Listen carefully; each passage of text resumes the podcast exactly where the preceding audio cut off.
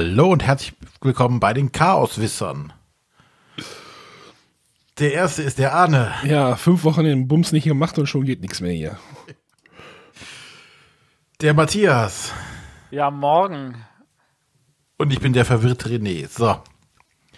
Essen ist vorbei. Äh, Matthias, Was? wie geht's Essen dir? ist vorbei. Ja. Äh, ja, war noch? eine schöne Stadt. Gibst du von Essen hast du gar nichts gesehen, von der Stadt. Äh, das letzte Mal, dass ich von Essen von der Stadt was gesehen habe, ist echt ewig her. Aber ich habe dieses Jahr mehr von der Stadt gesehen als letztes Jahr. Hat länger im Stau gestanden. Nee, wir sind irgendwie noch rumgereist, weil wir noch äh, irgendwie Wasser für das gesamte Team irgendwie gekauft haben am Dienstag, bis man irgendwie Supermarkt findet und dann feststellt, ja, man muss hier durch den Wald fahren und dahinter sind dann irgendwie so ein paar Supermärkte, aber Parkplätze haben sie da auch nicht richtig und du denkst so, was ist das eigentlich für eine Stadt? Aber ja, ansonsten, ich habe halt wieder mal was von der Stadt gesehen. Was ist eigentlich hinter dem Messegelände? Das ist so ein großer Park, ne? René, warst du da mal? Der Gruger Park. Ich habe gesehen, da soll es Hirsche geben, kann das sein? Äh, ich habe nie welche da gesehen. Ich bin ja früher, ich habe ja Verwandte, die wohnen auf der anderen Seite dieses Parks. Da bin ich früher, als ich noch, ähm, also vor 15, 20 Jahren zur Messe gegangen bin, da habe ich bei denen übernachtet und bin morgens von dort zu Fuß zur Messe gegangen. Das ging ja alles ganz easy. Äh, es waren halt, weiß ich nicht, eine Viertelstunde oder so gelaufen. Ähm, da habe ich nie Hirsche gesehen, kann ich also nicht sagen. Auch keine Wölfe. Es gibt doch irgendwie eine Therme, ne? Egal. Ja, ich glaube, das ist Also, jetzt. das ist ein, ein riesiges Naherholungsgebiet quasi für die Essener. Genau. Also ansonsten in Essen gibt es auch Supermärkte, die äh, machen um 5.59 Uhr auf, weil sie sich ihre Preise auch schon irgendwie auf die Uhrzeiten gesetzt haben.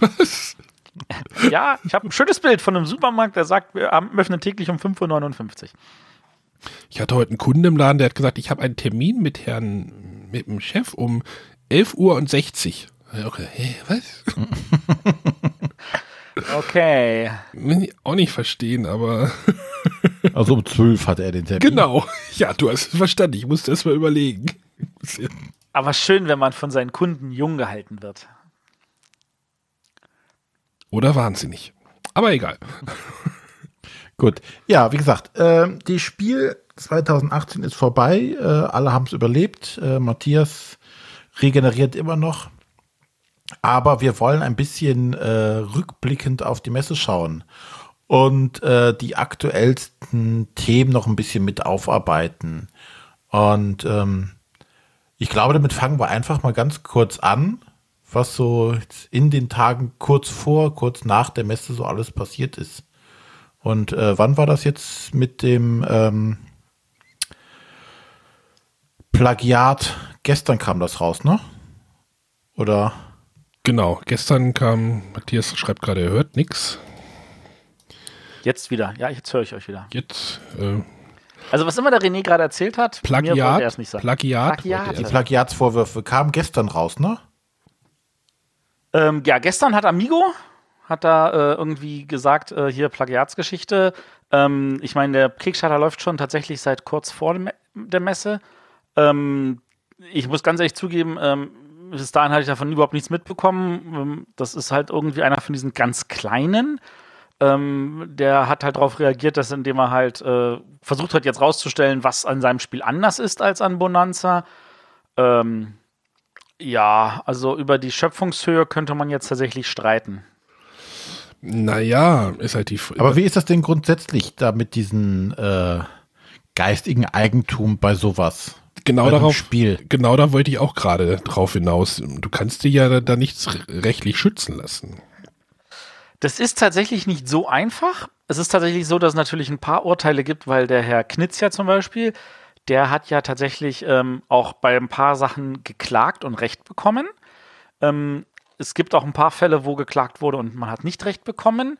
Ähm, ich würde mal sagen, da ist viel, viel Grauzone, weil relativ wenig geklagt wird, weil einfach nicht genug Geld in dem System drin steckt. Also, dass das, auch wenn das Brettspielgeschäft boomt und wächst, es ist immer noch wenig Geld drin, um solche Sachen dann irgendwie zu handhaben. Und ähm, es könnte sein, dass mal dann kommt irgendein Richter, der feststellt, ja, ich kenne das Spiel und ich kann das nachvollziehen und stelle fest, das ist ein Plagiat und das dann Ganze dann entsprechend stoppt. Ähm, es könnte auch einer sein, der sagt, ich habe davon keine Ahnung und für mich sehe ich da nur ausreichend viele Unterschiede und deswegen das nicht stoppt. Ähm, also da kann man im Notfall auch nur Geld verbrennen. Zusätzlich kommt die Sache dazu, der Typ sitzt halt in den USA, wo die ganze rechtliche Sache nochmal ein kleines bisschen anders ist. Ähm, es ist halt schwer. Und ähm, ich kann das natürlich verstehen, wenn dann der Aufruf kommt, Leute, ähm, das ist so, so halt nicht und äh, von unserer Seite aus äh, unterstützt das nicht ähm, bevor man dann irgendwie so einen, so einen rechtlichen Weg geht, dem, wo man vielleicht keine Garantien hat, dass es das klappt. Ja, ich denke auch, dass das so dieser, das einfach öffentlich zu machen, glaube ich, die größte Chance ist, dass das Ding einfach im Sande verläuft und das war's dann wahrscheinlich und dann kräht übermorgen wieder kein Hahn nach. Hätte da überhaupt jemand einen Hahn nachgekräht, wenn Amigo das jetzt nicht aufgegriffen hätte?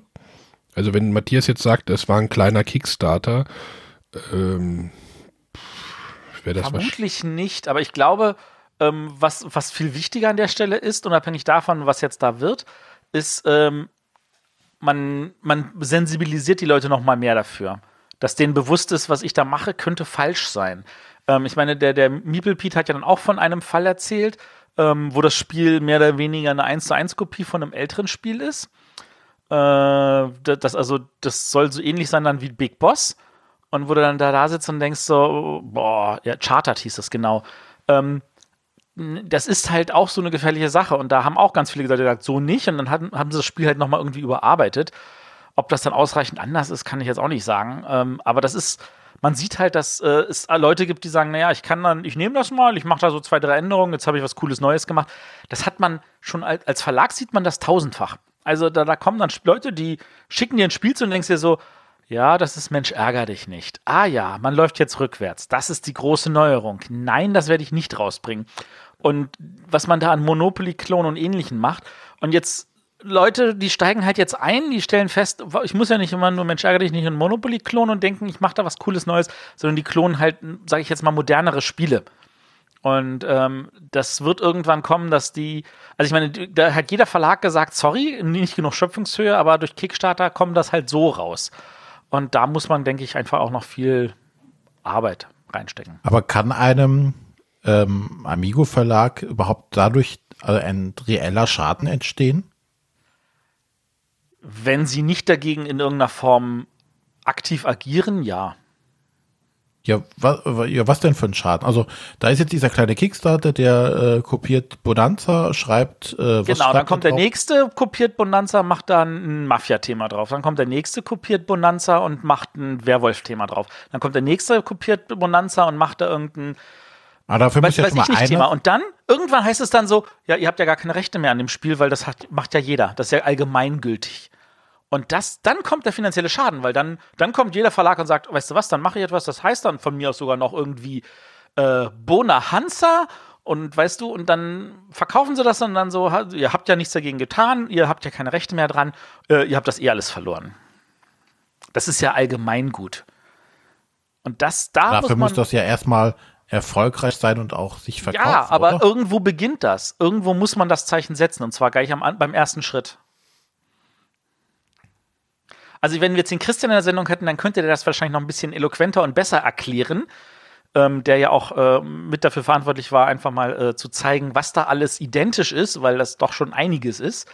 Äh, ich habe keine Ahnung, inwieweit da die Änderungen ähm, ein bisschen schöpfungshöher oder nicht. Ich, ich habe da drauf geguckt und dachte mir so, ja, das ist viel Bonanza. Ich sehe die Änderungen. Ob die das Spiel jetzt wirklich ändern, kann ich mir nicht vorstellen. Ist mir aber auch egal, weil es zum Glück mich nicht betrifft. Es bleibt aber eigentlich nicht egal, wenn man von unserer Szene spricht. Und dann muss man ganz eindeutig sagen, Leute, das bitte nicht.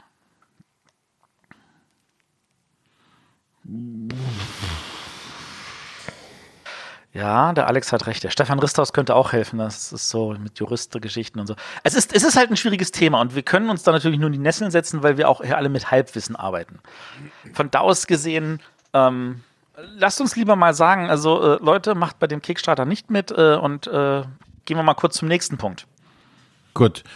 Ja, wir hatten ähm, ja ein großer Verkaufsstand an, beziehungsweise vorher gab es einen kleinen Aufkauf. Ne? Asmodee äh, übernimmt ADC Blackfire. Das war noch kurz vor der Messe, ne?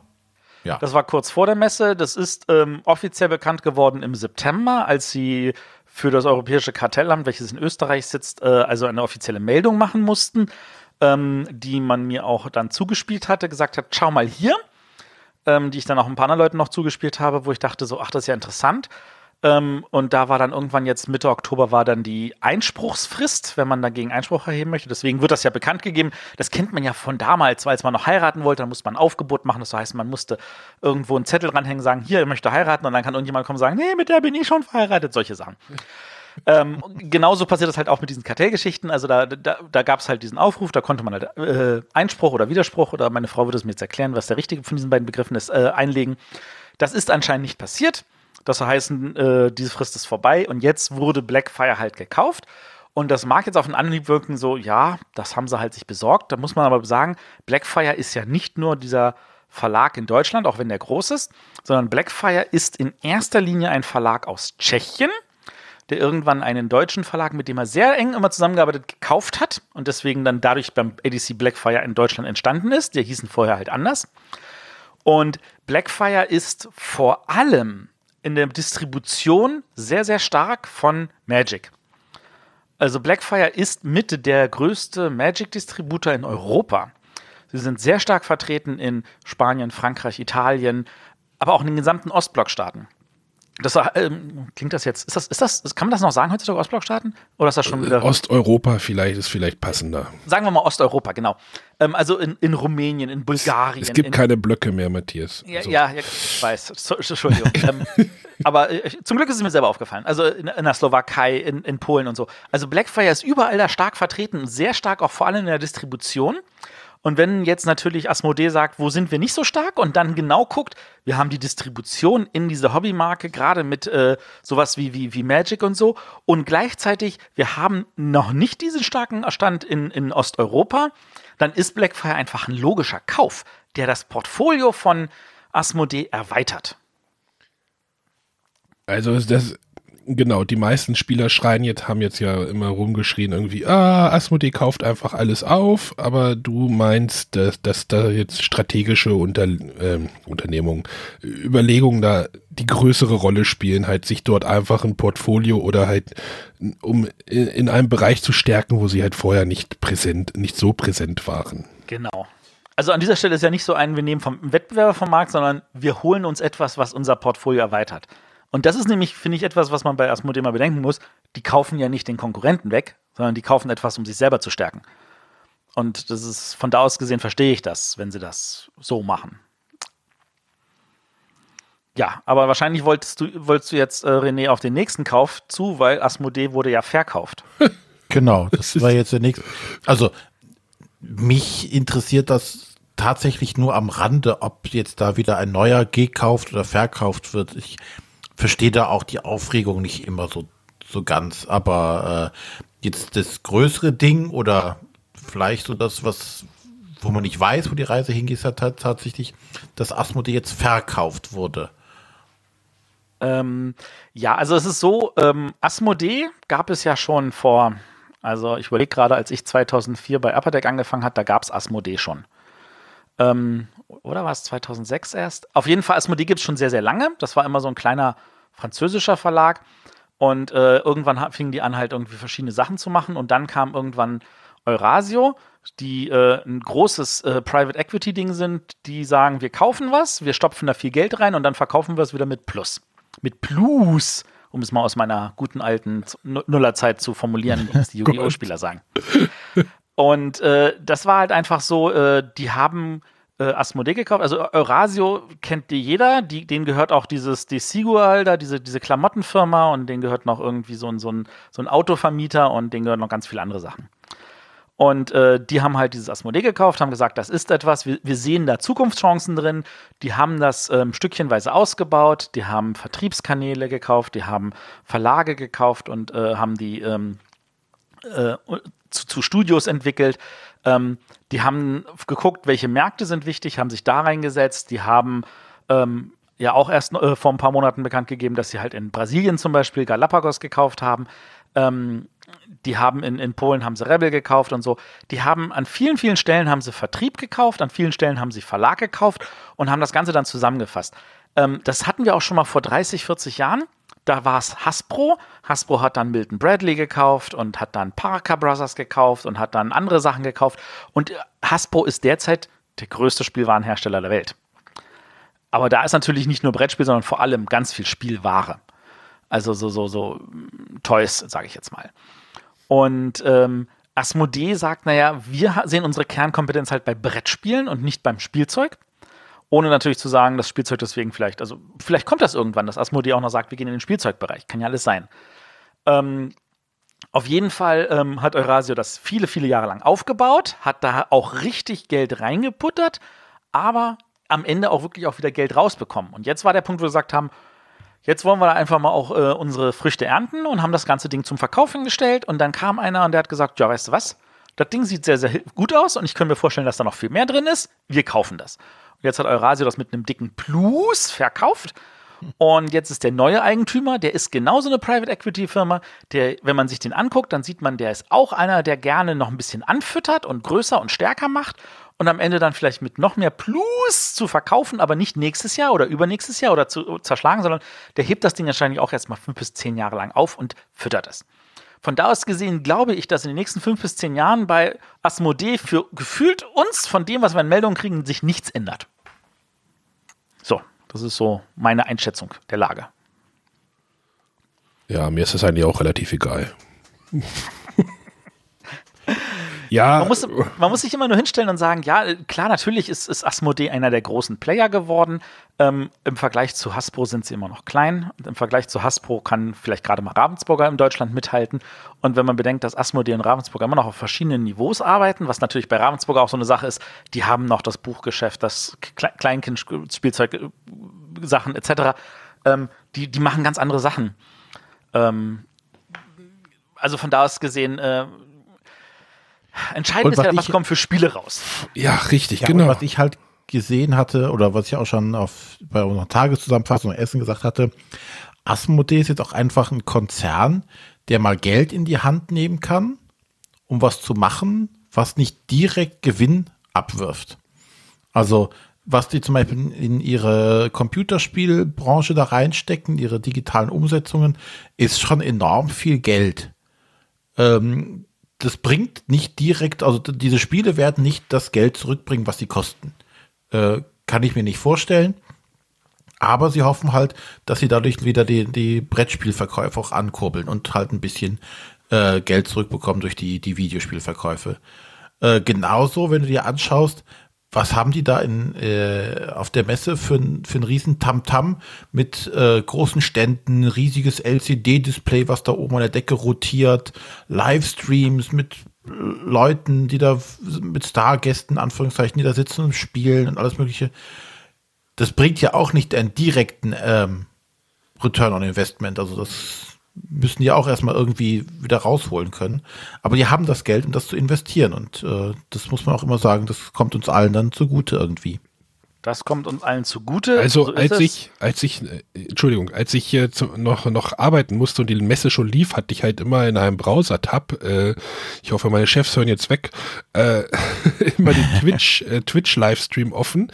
Das ist natürlich auch so eine Sache, die der Messe natürlich auch hilft, ne? Wenn du halt so einen so einen Kanal hast, der einfach ähm, da von 10 Uhr morgens bis 18 Uhr abends irgendwie die ganze Zeit dauerhaft irgendwelche Spiele zeigt.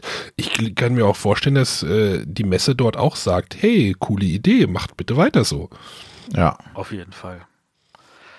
Ähm, also, um die Sache noch kurz abzurunden, bevor wir jetzt zum äh, Spiel der Woche kommen. Ähm, wir haben, also ich habe äh, schon mal jetzt äh, für die nächsten Monate so zwei Sendungen aufgenommen. Wir machen eine Verlagsvorstellung von Pegasus, weil dem ja dieses Jahr 25-Jähriges gefeiert. Und danach machen wir noch eine Verlagsvorstellung Asmodee. Die ist auch schon aufgenommen, die ist schon im Kasten. Ähm, die würden wir dann äh, senden zur gegebenen Zeit. Ich vermute, das wird tatsächlich erst im Januar sein, aber das stört hoffentlich niemanden. Und äh, da werdet ihr dann auch noch mal so ein bisschen was darüber erfahren. Das war natürlich aufgenommen, bevor jetzt diese ganzen Käufe, Verkäufe etc. waren, aber da geht es auch eher darum, wie ist Asmodee aufgebaut und so. Ähm, ich hoffe, das ist dann trotzdem spannend zu hören. Vielleicht sollten wir das vorher senden, damit das noch relativ aktuell bleibt. ich würde schon gerne, weil das Pegasus, das sind ja dieses Jahr die 25 Jahre, das sollten wir vielleicht noch dieses Jahr senden. Ja. Ja, ihr werdet sehen. Gut, aber genau. jetzt den, den, den Bogen von Asmodee zu ähm, innovativ zu jetzt kann der äh, René uns das Spiel der Woche vorstellen. Gut. Ach, wir haben auch noch eine Frage Ja, der zu lachen. Wir haben ja noch eine Frage der Woche, die muss ich mal schnell vorbereiten. Ich mach, macht ihr mal weiter? Ja, ja. Was gibt's denn da zu lachen hier? Spiel der Woche fängt an zu lachen. Ähm, ja, also ich habe mir ähm, brandheiß von der Messe äh, Discover angeschaut. Ähm, wie man ja äh, sagen muss, das erste Unique Game, Unique Spiel der Welt. Ähm, auch wenn alle über Keyforge reden und da äh, das erste Mal so, glaube ich, äh, das so ein großes Aha gesorgt hat, das Unique-Konzept, äh, ist ja Discover das erste, was erschienen ist jetzt. Ähm, unique bedeutet tatsächlich, jede Kopie ist einmalig. Also das, das äh, einmalig bezieht sich halt auf die Zusammenstellung der Komponenten. Hier bei Discover ist es so, es gibt ähm, unterschiedlichste Sach äh, unterschiedliche Landschaften und äh, von diesen Landschaften sind immer nur zwei in jedem Spiel vorhanden oder vertreten. Und auch aller sonstigen Komponenten können zusammengewürfelt werden. Ähm, das Ganze sieht man auch ganz schön, wenn man die Packung aufmacht. Äh, ist jeder Stanzbogen äh, separat eingeschweißt und mit einem QR-Code versehen. Also, ähm, ich weiß nicht, ob das dann nachher manuell verpackt wird oder ob das dann auch schon irgendwie automatisiert passiert. Ähm, aber auf jeden Fall, jedes, jedes ähm, Päckchen mit, mit Karten hat einen QR-Code, jeder Stanzbogen hat einen QR-Code. Und wenn du diesen QR-Code einscannst, äh, ist es eigentlich nur eine Zahl, da steht dann, weiß ich nicht, 4.1 und äh, 12.7. Und ähm, anscheinend an dann dieser Nummern werden die Sachen dann kommissioniert und dann hast du deine einzigartige Zusammenstellung dieses einzigen Spiels. Und äh, da würde mich grundsätzlich immer in, wirklich interessieren, wie läuft das logistisch innerhalb der, der Produktionsprozesses ab. Ne, ist da jetzt der Kommissionierer, hat der da einen Zettel und dem wird gesagt, hier, du musst hier von dem das, von dem das, von dem das da reinpacken. Oder so, also das klingt spannend. Ähm, ja, das so, so, so grundsätzlich zu diesem Unique einmal. Ähm, Discover ist ein Spiel, also ein Entdeckungsspiel. Du äh, für eins bis vier Spieler, wo man über eine äh, Karte lauft, läuft, die dann nach und nach aufgedeckt wird, wo sich äh, verschiedene Rohstoffe befinden, wo man Nahrungsmittel suchen muss, wo man Wasser finden muss, äh, wo man Sachen bauen kann, ähm, Ausrüstungsgegenstände oder Waffen, Rüstungen. Man kann Gegenstände finden, ähm, man kann Tiere jagen, ähm, man muss Monster bekämpfen. Äh, schlichtweg, man muss auf dieser, auf diesem Land, auf dieser Insel oder was immer es auch darstellen soll, muss man versuchen zu überleben und ähm, innerhalb eines Szenarios das Ziel dieses Szenarios erreichen. Äh, in dem Spiel sind fünf Szenarien dabei, wovon äh, die ersten vier für ein bis vier Spieler sind und das fünfte Szenario ist für mindestens zwei Spieler, weil es rein kompetitiv ist. Sprich, man spricht, äh, muss es gegeneinander spielen. Da gibt es nur Last Man Standing. Der letzte, der überlebt, gewinnt. Ähm, die anderen Szenarien sind ja kooperativ, nenne ich es mal. Äh, wobei das nicht wirklich so rüberkommt, als wären sie kooperativ. Also man läuft halt über diese Karte, entdeckt, muss dieses Szenario auflösen und gewinnt es dann. Ähm, auf die einzelnen Mechaniken werde ich jetzt gar nicht groß eingehen. Es ist alles nett miteinander verzahnt, kleine und einfache Regeln. Es gibt einen äh, Aktionsmechanismus, der hier Ausdauer genannt wird. Äh, es sind keine komplizierten oder verkopften Regeln dabei. Alles schön simpel und einfach. Ähm, jetzt mal so zum, mal zum Fazit einzulenken. Ähm, ich habe das erste Szenario zu, mit drei Spielern gespielt ähm, und dann das Szenario 1 bis 4 nochmal äh, im Solo-Modus durchgespielt, jetzt die letzten Tage, um auch mal zu gucken, wie hoch ist der Wiederspielreiz an der Stelle. Und äh, von daher bezieht sich jetzt hauptsächlich jetzt alles auf das, der, der Blick auf das Solo-Spiel. Und da muss ich tatsächlich sagen, puh, entweder waren meine Erwartungen zu hoch oder es hat auf jeden Fall nicht die Latte, also nicht das erreicht, was ich erhofft habe, was das Spiel erreicht. Ähm, fangen wir bei den Sachen an, die ganz nett sind. Ähm, es ist tatsächlich ein einfaches oder einfacheres Spiel als zum Beispiel hier The Continent, was ja so eine ähnliche Grundthematik an den Tag legt, wie ich renne über die Insel und muss jetzt hier das, das Szenario oder das, das Spiel entdecken und über, äh, überleben auch. Ähm, die Story, die da ist, äh, kann man wenig erkennen. Aber ja, die Mechanismen sind einfach. Ich bewege mich darüber, decke schnell Spielplanteile auf, ähm, habe nicht irgendwie 50 äh, Möglichkeiten, irgendwas zu machen äh, oder das ist komplett äh, komplex wird. Ich muss nicht ständig in einem Regelbuch nachlesen. Die Regeln sind auch relativ übersichtlich auf. Äh, ich habe es gerade nicht vor mir liegen, aber es sind, lass es mal zehn Seiten sein. Die sind noch nicht mal mit, mit Aufbau und allem möglichen Pipapo. Also übersichtlich, schnell gespielt. Du hast, hast auch einen schnellen Einstieg eigentlich. Ähm, es gibt ähm, acht Charaktere in dem, nee, doch, zwölf Charaktere im Spiel, von denen du dir immer wieder randommäßig was aussuchst oder auch auswählen kannst. Ähm, der Grafikstil, den finde ich sehr nett. Äh, ist so ein bisschen comicartig angelegt. Ähm, was leider auf dem Spielplan nicht so gut rüberkommt, weil das da recht dröge und einfallslos wirkt, äh, wenn man das mit anderen Sachen vergleicht. Mm, ja, dann wird es auch schon schwierig ähm, für mich das Ganze. Ich möchte jetzt nicht zu negativ darstellen, das, das ist, so sollte es gerade gar nicht rüberkommen, aber ähm, es sind viele Sachen. Der Wiederspielreiz zum Beispiel ist so gut wie gar nicht vorhanden. Ähm, ich renne über diese Karte und ähm, meistens, bei mir waren jetzt die Aufgaben so, äh, die unterscheiden sich auch von Spiel zu Spiel wieder ähm, finde äh, das und das Haus mit der Nummer 104 und äh, dann handle diese und die Karte ab, da steht dann wieder drauf, dann renne zur Position XY und handle die Karte ab. Ähm, und da wird ein, ja, fünf Zeilen Erzähltext erzählt, äh, so, so Flavortext erzählt, der die Story vorantreiben soll, die aber nicht groß spürbar ist. Und wenn du weißt, ähm, was du da machen musst, kannst du dich relativ gut vorbereiten, weil manchmal muss man halt irgendwas erwürfeln oder erkämpfen oder sonstiges.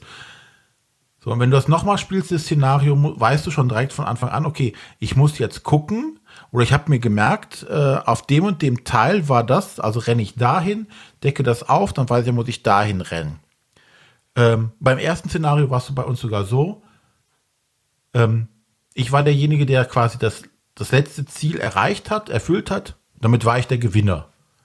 Also nichts mit kooperativ. Auf einmal war ich derjenige, der das Spiel gewonnen hat. Und äh, fand ich wenig gut, dass es quasi gar nicht kooperativ ist, wobei man sich auch wenig kooperativ, außer beim Kämpfen, irgendwie unter, äh, unterstützt. Wir sind halt alle über die Karte gerannt und haben Rohstoffe versucht und versucht, diese einzelnen Orientierungspunkte auf der Karte zu finden. Äh, ja, das war's dann. Und wie gesagt, äh, Wiederspielreiz ist für mich null vorhanden, weil ich nichts habe, was mich äh, daran dafür reizt, zu sagen, oh, das möchte ich jetzt nochmal spielen. Weil zum einen, ich habe auch gar keine Zeit, irgendwie mir was anzugucken. Es gibt noch hier und da mal eine Höhle, in der ich noch gar nicht war, weil man da vielleicht irgendwas kriegen kann. Aber ständig muss ich halt äh, mich darum kümmern, dass ich Nahrungsmittel habe, dass ich genügend Wasser habe, weil jede Nacht muss ich essen oder trinken oder manchmal auch beides nachher und dann kommt noch ein Monster, weil ich nicht am Feuer sitze und ich hatte überhaupt nie die Möglichkeit, ein Feuer anzumachen. Also renne ich über diese Karte und versuche nur das zu finden. Problem dabei ist, wenn ich halt schon sterbe, fange ich wieder von vorne an. Dann heißt es aber, die, der Ort, den ich eben gesucht habe, könnte wieder auf einem ganz anderen Platz auf meiner Zufalls- oder relativ zufallsmäßigen Karte liegen. Sprich, ich muss wieder die ganze Karte abrennen, um diesen einen Punkt zu finden. Ähm, es ist nicht wie bei Time Stories, wo ich sage, okay, jetzt starte ich das nochmal. Jetzt habe ich aber eine Information gewonnen, die mich schneller den ersten Teil machen lässt, um dann mehr Zeit für den nächsten Teil zu haben. Nee, sprich, du musst nochmal losrennen, alles nochmal suchen, hoffen, dass du genügend Zeit hast, dann um den Rest der Aufgabe noch zu erledigen, weil die Umstände werden ja nicht besser. Du musst immer noch weiter nach Nahrungsmitteln suchen. Und im Solo-Teil ist das unglaublich anstrengend, weil du halt tatsächlich keine Zeit hast, was zu entdecken. Äh, Im Mehrpersonenspiel war es tatsächlich so, ähm, da sind alle über die Karte gerannt, wir hatten in 0, nicht alles aufgedeckt. Äh, man konnte auch mal so, so eine so einen Ort besuchen, wo du weißt, er bringt ihn jetzt gerade gar nicht weiter. Ja, hat mir Solo auf jeden Fall gar keinen Spaß gemacht und das, dass es kein richtig kooperatives Spiel ist, sondern irgendwie doch ein semi-kooperatives und kompetitives Spiel, fand ich auch die Variante dann nicht so gut. Ähm, meine grobe Frage: Hast du Seventh Continent gespielt? Ja. Hast du es durchgespielt? Nein. Also, weil das ist das Problem, das ich bei Seven's Continent sehe. Du hast dieses Einführungsszenario, das in läppischen 25 bis 30 Stunden gespielt ist, weil du mehr oder weniger die gesamte Welt dafür erkunden musst. Und dann ist es so, dass der Wiederspielreiz von dem, was ich mitbekommen habe, für die meisten Leute tatsächlich danach in den Keller geht, weil sie dann tatsächlich die gesamte Welt schon mal erkundet haben und jetzt gehen sie auf die anderen Szenarien und jetzt müssen sie sich nur noch gemerkt haben, wo müssen sie da hin. Und dann ist das tatsächlich zum Teil in zwei, drei Stunden schaffbar. Aber die Welt hat sich ja nicht geändert. Ähm, vielleicht ja, ist das also auch so der Versuch, so, wir machen das jetzt mal halt etwas, was man nicht in 25 Stunden spielt, sondern in einer. Und ähm, dabei haben sie vielleicht einfach eine andere Zielgruppe im Kopf. Vermutlich. Wahrscheinlich, aber ich finde es halt, wie gesagt, schade, dieses, ähm, selbst wenn ich jetzt eine Stunde gespielt habe, schaffe es nicht, ich habe keinen Vorteil dadurch, dass ich das Szenario schon mal gespielt habe. Sondern ich muss wieder von Null anfangen, muss, muss wieder auf die Suche gehen nach diesem einen Spielplanteil, wo das Icon drauf ist. Da muss ich hoffen, dass ich schnell genug finde. Du hast diesen ständigen Druck im Nacken. Also bei Seven's Continent fand ich halt einfach toll. Du hattest Zeit mal, oder Anführungszeichen Zeit, auch mal was anzugucken. Du hattest eine wundervolle Grafik. Du konntest diese, diese Kartenteile konntest du dir angucken und selbst in den Grafiken nur Kleinigkeiten entdecken, noch nicht mal von diesen äh, versteckten Nummern mal abgesehen, aber so auch, die waren wunderschön gezeichnet. Ich habe hier, bei mir habe ich äh, die Insel, da ist Gras und Sand und ich habe ähm, die Einöde, da ist roter Fels mit ein paar Hütten drauf. So. Grafisch ja, ist das an da überhaupt nicht toll, weil die natürlich auch kein, keine zusammenhängende Karte hat, weil es ja jedes Mal zufallsmäßig zusammengebaut wird.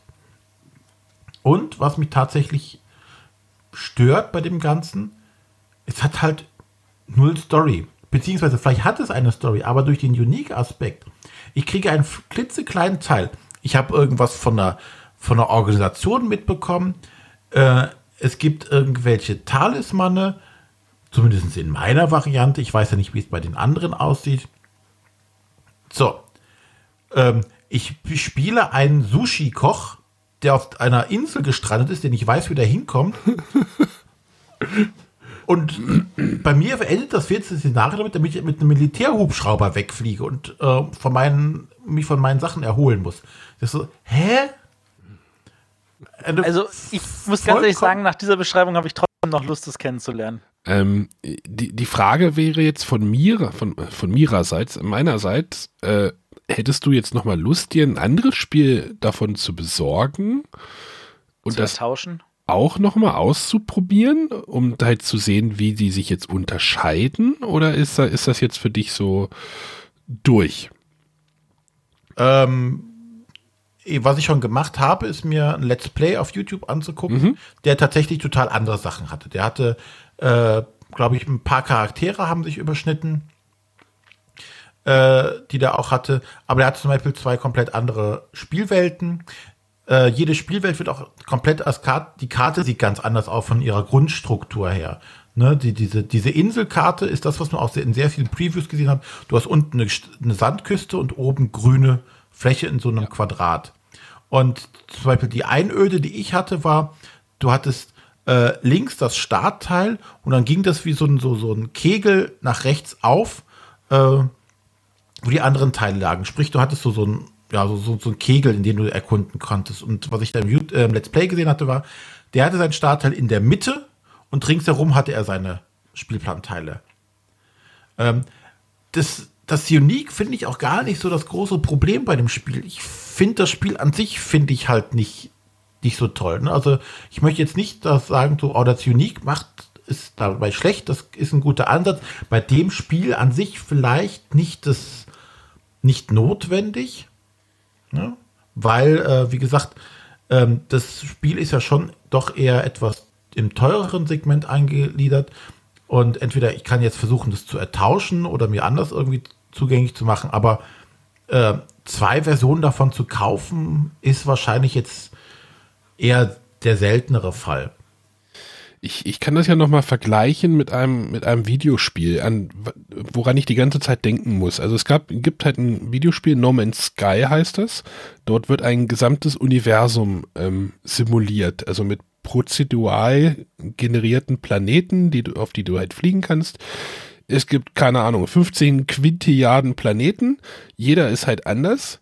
Aber Übrigens, diese, als ich jung war, hieß das Ding Elite. Ja, genau, Elite ist auch so ein bisschen so der, der Vorvater von dem Spiel, der, der, die Verwandtschaft ist halt schon da und alle Leute sind total drauf abgegangen auf dieses Spiel und der Hype war riesig, weil sie dachten, nee, ich fliege ich dann, aber du fliegst dann von einem Planeten zum anderen und auf dem einen Planeten sind dann die, halt die Blätter halt ein bisschen anders geformt, äh, wie auf dem anderen und du machst immer nur das Gleiche.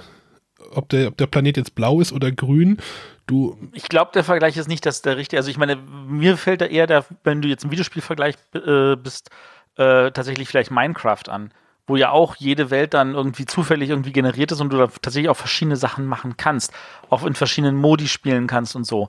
Und ähm, ich, der, der Begriff, den wir jetzt hier haben, ist eigentlich, das, ist, das, das Spiel ist halt eine Sandbox und das ist tatsächlich eine Sandbox.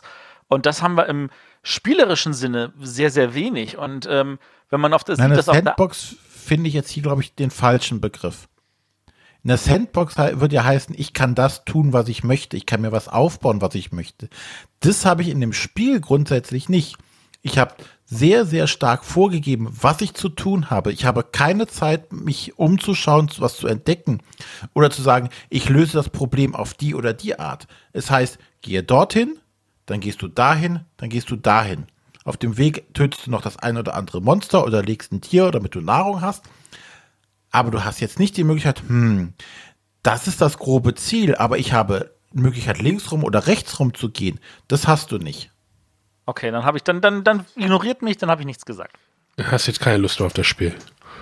Äh, doch, immer noch. Immer noch. Ich will das auf jeden Fall mal gespielt haben, einfach damit ich auch mitreden kann. Ähm, ja, auch. Ja. Ja. nee, red ruhig. Aber, äh, äh, AUE. Ähm, nein, also, wie gesagt, ich möchte das Spiel, also ich klinge jetzt sehr negativ, wahrscheinlich auch einfach, weil meine Erwartungshaltung sehr, sehr hoch war, weil ich mich dann schon total drauf gefreut habe auf das Spiel. Und ähm, ich möchte auch hier nicht sagen, dass das kaputt ist oder nicht funktioniert, weil das unique ist. Dieses unique ist hier ein nettes Gimmick. Ähm, was ich gerne sehen möchte, was anderen vielleicht noch aus diesem ganzen Unique-Kram machen können, um vielleicht noch ähm, tolle Sachen daraus zu machen. Aber für dieses Spiel ist es halt nett. Durch dieses Unique passiert es aber auch, dass halt ke es keine kohärente Story gibt in dem ganzen Spiel. Das ist quasi das Risiko Evolution der Unique Games. Vielleicht. Hm? Vielleicht ist es wirklich so der erste Versuch, mal zu sagen, okay, was kann ich damit machen? Und äh, jetzt kommt ein Rob Davio und äh, Pandemie unique. ja, weiß ich nicht. Aber ja, es ist. Ich finde halt viele Sachen bei dem Spiel einfach schade, die nicht gut funktionieren. Äh, ich fühle mich gehetzt und ähm, ich finde, solo ist es auch unglaublich schwer, wenn du bedenkst, ähm, du hast Ausdauerpunkte. Jeder hat zwölf Ausdauerpunkte und du kannst nachts maximal bis zu acht irgendwie regenerieren. So, als Bonus, dass du alleine startest, äh, startest du mit zwölf. Sonst normalerweise zu dritt hatten wir, glaube ich, jeder mit acht gestartet oder mit sechs, weiß ich gar nicht mehr. So, aber jede Nacht werden halt dann acht regeneriert. Sprich, wenn du also alleine bist, regenerierst du ja auch nur acht und nicht zwölf. Und wenn du zu dritt bist, halt, halt 3 mal 8, 24 Ausdauer. Sprich, du hast viel mehr Möglichkeiten, diesen Kontinent oder diese Insel oder diese Karte zu entdecken und aufzudecken, was du im Solospiel gar nicht hast. Musst du zweihändig spielen. Also, ich, ich verstehe, was du sagst. Also, lass uns mal zum, zum Schluss kommen hier. Also, ich sehe ähm, das Spiel, ich meine, es, es, es traut sich halt was in diesem Unique-Bereich. Und ich glaube, das ist tatsächlich einfach mal an der Stelle auch so die, was kann man machen im Unique-Bereich? Und man stellt fest, man kann tatsächlich sehr viel machen. Und vielleicht äh, ist das nächste Unique-Game dann der Riesenwurf. Ähm, ich habe ja bis jetzt nur Keyforge gespielt, was ich sehr, sehr gut finde und wo ich auch diesen Unique-Aspekt sehr gut nachvollziehen kann. Ähm, genau. Deswegen will ich trotzdem Discover noch spielen, aber ich sehe schon, ähm, dass es gibt vielleicht Spiele, die sich mehr für dieses Unique eignen und als andere und äh, das ist dann so. Ja, wie gesagt, ich möchte dieses Unique auch gar nicht groß ankreiden hier. Das ja, Spiel hätte auch ohne, wäre ohne dieses Unique in, meiner, in meinen Augen genauso schlecht gewesen. Okay. Also Keyforge würde ohne das Unique, glaube ich, nicht funktionieren. Genau, und Discover funktioniert halt auch nicht, aber aus anderen Gründen. Gut. So, genug. Dann für, für die Schleife jetzt noch die, die Eckdaten? Äh, die Eckdaten, ja, Discover, äh, Asmodee bzw. Fantasy Flight im Original äh, und der äh, Autor ist der, wer ist der, Cory Kunitzka, Kunitzka. der Hauptentwickler bei Fantasy Flight. Alles klar. Ich glaube, die haben auch gar keinen anderen, ne? Doch, ja, doch. Die haben, ganz, die haben einen ganzen Stall voll. ja. Ja. Gut. Hm. Äh, Matthias, Kommen du darfst das gerne übernehmen. Ich äh, trete zurück. Äh, alles klar. Weil wir heute Nachmittag die Diskussion hatten, ob jetzt jemand von uns das übernimmt. Ich glaube, äh, ich sehe mich das nicht unbedingt spielen. Ja, nee, das glaube ich dir. Dann spielst du halt andere schöne Sachen. Ähm, und wenn wir schon von schönen Sachen reden, ähm, ich würde sagen. Wir haben eine Frage der Woche. Wir haben eine Frage der Woche. Ja. Das sind doch auch immer schöne Sachen. Erzähl ja. was zum Frage der Woche. Ja, warte, ich spiele die mal ein. Hallo, liebe Bretterwisser. Hier ist der Olli von links unten und ich habe heute für euch eine Audio-Prioritätsfrage. Und zwar folgende. Was wurde eigentlich aus dem schottischen Verlag Fragor Games? Vielleicht weiß Matthias ja etwas. Viel Spaß bei der Sendung. Wir sehen uns. Bis dann. Tschüss. Passt ja auch weiterhin zum Essen-Thema, ne? Jetzt, jetzt, jetzt darf erstmal Arne und René fragen, was ist denn Fragor? Fragor Games, da können wir ja mal ein bisschen ausholen. Fragor Games ist ja, war ja immer so ein bisschen be bekannt dafür, ähm, ein Spiel pro Jahr herauszubringen. Ist das richtig? Ist das korrekt? Ja. Äh, mit mhm. einer Auflage von, ich glaube, 1000. Ist das korrekt? Oder weniger? Von einer bekannten, von einer bestimmten Auflage mit Spielen, die äh, extrem überproduziert waren. Das hast du liebevoll formuliert. Über die spielerische Qualität äh, kann ich mich nicht äußern, da ich. Doch, ich habe sogar mal eins von Fragor Games gespielt, was aber von einem deutschen Verlag nochmal aufgegriffen wurde, glaube ich. Oh, welches denn? Äh, Hast du Bock? Ah, ja. Ich glaube, das war auch mal ein Fragor Games Spiel, oder? Ja, ich glaube, das hieß äh, Hammeln im Original. Ja, also da sind ja auch so überproduziert, also Schafe drin, die so nee, scharf. Das ist Sheer Panic, sehe ich gerade, Sheer Panic. Ja, das macht auch Sinn the thematisch. Ähm, äh, da sind halt so Schaffiguren drin, die halt einfach irgendwie komplett äh, unnötig cool gemacht sind und so, so waren halt irgendwie auch deren Spiele immer. Also so, so ist es in meiner, in meiner Wahrnehmung gewesen. Also ich denke mal. Also Arne, du, du hast mich gerade sehr positiv überrascht, dass dir der Name was gesagt hat. Ja, du wolltest mich gerade auflaufen lassen. Jetzt habe ich dir einen nee, ausgewischt. Ja, ja, jetzt hast du mich auflaufen lassen, finde ich cool. René, kannst du was zu Fragor Games sagen? Ich hätte jetzt das wiederholen können, was Arne grundsätzlich sagt. Ja, ja. Gut.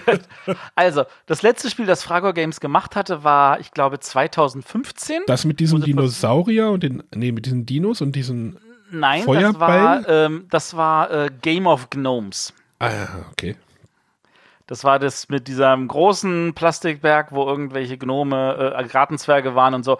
Ich habe nichts Positives jetzt spielerisch gehört. Ich habe auch nichts Negatives gehört. Ich glaube, die Leute, die sich das gekauft haben, die kaufen das einfach nur, weil sie das sammeln. Ich habe keine Ahnung, wann das letzte Mal ein Fragor-Spiel rausgekommen ist, das auch gespielt wurde. ähm, ich weiß, im Jahr davor war es, glaube ich, Dragon Scroll. Das war auch eine riesen Das, Schachtel das meinte ich mit diesen. Da fällt irgendwie so eine Kugel irgendwie auf die Drachen oder so eine Feuerkugel, ne? Oder? Das kann sein. Ähm, das Fragor-Spiel, das ich am besten kenne, ist Snowtails, so ein Sch Hundeschlittenrennen, wo du äh, tatsächlich die beiden Hunde, die, die vorne links und rechts rennen, tatsächlich auch unterschiedlich schnell steuern kannst und entsprechend dadurch auch in den Kurven gehen kannst. Das ist richtig gut. Das wurde von anderen Verlagen nochmal neu aufgelegt und zwar auch schon ein mehrfacher äh, Hinweis, äh, mehrfache Richtung. Ähm, das finde ich tatsächlich super. Ähm, alles andere, muss ich ganz ehrlich sagen, kann ich auch nicht sagen. Und ich vermute mal, Poseidons Kingdom gab es, glaube ich, ich habe gerade die Liste aufgemacht bei Boardgame Geek, das war doch dieses Spiel mit dieser Welle, ne, oder? ja, ich glaube. Das wurde doch auch Äh, noch mal neu aufgelegt mit dieser Welle, die dann irgendwann Sie hatten auf kippt. jeden Fall vor zwei Jahren oder sowas eine Ankündigung, sie machen ein Wallace and Gromit Spiel. Und neben dieser Ankündigung gab es erstmal sonst gar nichts. Und auch seitdem gar nichts. Jetzt weiß ich nicht, ob das in die Versenkung verschwunden ist, ob dieses Spiel etwas länger braucht. Wir wir kriegen vielleicht auch ein richtig gutes Spiel dazu. Ich kann nur raten. Das ist alles, was ich zu Fragor Games sagen kann. Wie gesagt, seit 2015 nicht mehr auf der Messe gesehen, ähm, seitdem keine Neuheiten gehabt, nur diese eine Ankündigung. Ähm, ich kann nur meine Kristallkugel befragen und die sagt, äh, bitte ruf nächstes Jahr wieder an. ja. Ja, auf der Webseite von denen steht auch nur irgendwie, wir announcen unser neues Spiel Essen 2015. Ja, super. Ja, das war das der Game of Gnomes dann. Also man sieht, sie haben das noch rausgebracht und die Webseite nicht geupdatet. Ja. Ja, also wir wissen auch nicht, nichts Genaues weiß man nicht, oder wie sagt man so?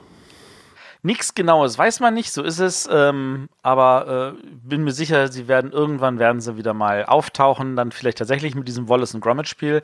Keine Ahnung, ob die Lizenz tatsächlich dann noch spannend ist, wie es jetzt vor ein paar Jahren noch war. Ähm, aber äh, cool wäre es trotzdem. Ja, man hätte auch dieses Hast du Bock oder Sheer Panic auch mit dem, äh, wenn wir bei Wallace and Gromit sind, auch mit den äh, Shaun das Schaf Lizenz machen können. Das wäre, würde wahrscheinlich auch gut funktionieren. Das wäre auch, ich denke, das würde auch immer noch funktionieren. Also, wobei meine Kinder haben schon das Schaf zwar gerne geguckt, aber als sie kleiner waren, war Timmy, das kleine Schäfchen, noch viel cooler. Ja, aber das kann man ja spielerisch umsetzen. Naja, egal, wir sind äh, keine Spieldesigner. Also, Und Timmy hat ja mittlerweile auch seine eigene Show. nee, jetzt echt? Ja, genau. Ja, Das ist, die ist richtig gut. Also für ganz kleine Kinder halt. genau. Kenne ich gar nicht. Wo kriegt man die denn? Moment. Kika.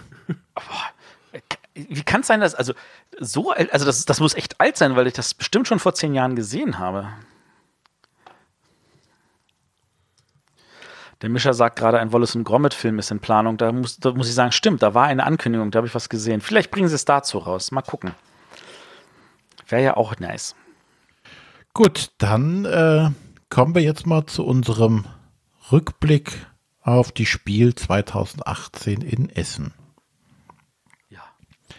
Arne, du warst jetzt am wenigsten von uns da. Ja, ich habe zu Matthias, als, als du noch nicht da warst, René, ich sag, das war für mich jetzt irgendwie so eine Messe, die jetzt irgendwie für mich ganz komisch war. Also so wie es nicht die Jahre zuvor gewesen ist.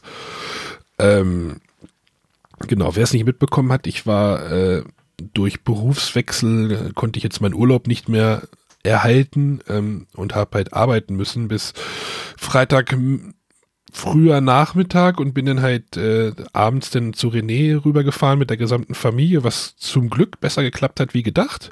Und dann bin ich halt äh, morgens ähm, ohne René, weil er Laterne basteln musste, zur Messe gefahren und hatte weder Termine noch irgendeinen Plan. Also ich hatte mir doch, doch, ich hatte mir so eine kleine Abstreichliste gemacht, was ich jetzt machen wollte, was ich einsammeln wollte. Ähm, aber ansonsten war ich so gar nicht, also relativ planlos auf der Messe unterwegs. Und das war irgendwie so komisch für mich. Da die Jahre zuvor ja mal halt so ein bisschen durchgetaktet waren, so Donnerstags Asmodee-Event, Mittwochs Pressekonferenz und äh, Freitags ist jetzt ja immer Ravensburger, dann äh, hat man so doch so ein bisschen Struktur in diesem Messetag und der, der fehlte jetzt irgendwie und ähm, und ich habe mir natürlich dann den Samstag ausgesucht, der äh, vollste Tag der Messe. Äh, äh, immer noch. Ich weiß nicht, wie es Donnerstag war, aber ähm, Samstag war dann schon. ich fand es jetzt tatsächlich, also es war halt voll, aber es war halt nicht so voll, gefühlt nicht so voll wie die Jahre zuvor, weil ja jetzt sich das wahrscheinlich noch einfach ein bisschen mehr verlaufen hat. Ist das auch so eure Einschätzung oder ähm, wie seht ihr das? Ich, ich finde es, ja, mach du mal, René. Ich fand jetzt den ja, Samstag war ich leider erst etwas später da. Da hat sich das Größte schon wieder gut verteilt. Ich fand halt, äh, so die ersten beiden Tage fand ich wieder extrem voll. Genauere Zahlen werden ja wahrscheinlich vielleicht nochmal veröffentlicht oder sind schon veröffentlicht worden, aber ich fand halt, ähm, dass sich so im Laufe des Tages hat sich das aus den ersten drei Hallen oder ersten beiden Hallen so ein bisschen dann auch nach hinten verlagert wo dann deutlich mehr Luft war, weil du hast so gegen 10 Uhr oder gegen 11 Uhr war hinten in den Halle, Halle 6 zum Beispiel, äh, war es noch ruhig, äh, während sich vorne alte, alles knuppelte und im Laufe der Zeit schob sich halt auch einiges dieser Masse nach hinten, das dann vorne Entlastung brachte. Das fand ich schon angenehm. Matthias kennt das nur aus Halle 1 von, aus der Rückseite seines äh, Meetingraums. Also ich kann nur sagen, ähm, ich kenne tatsächlich relativ, ich habe wirklich schon lange nicht mehr so wenig gesehen von der Messe. Ähm, ich empfand es an den Tagen alle voll. Ähm, ich weiß, dass es äh, früher Samstage gab, die waren so mächtig voll, dass es einem schon schwindlig werden konnte. Ähm, es war diesmal natürlich auch wieder ordentlich mehr Fläche. Ähm, man, ich, man muss sich irgendwie gedanklich auch mal sagen, die Fläche, die wir haben, verglichen zu der Fläche vor fünf Jahren, ja. wo ich noch bei What's Your Game am Stand war, die hat sich verdoppelt. Ja, ich habe, ich habe, ich habe, pass auf, ich habe äh, ähm, jetzt in der Galeria gestanden dieses Jahr und habe so gedacht, vor vier Jahren war die Galeria das Ende des Messegeländes. Ja.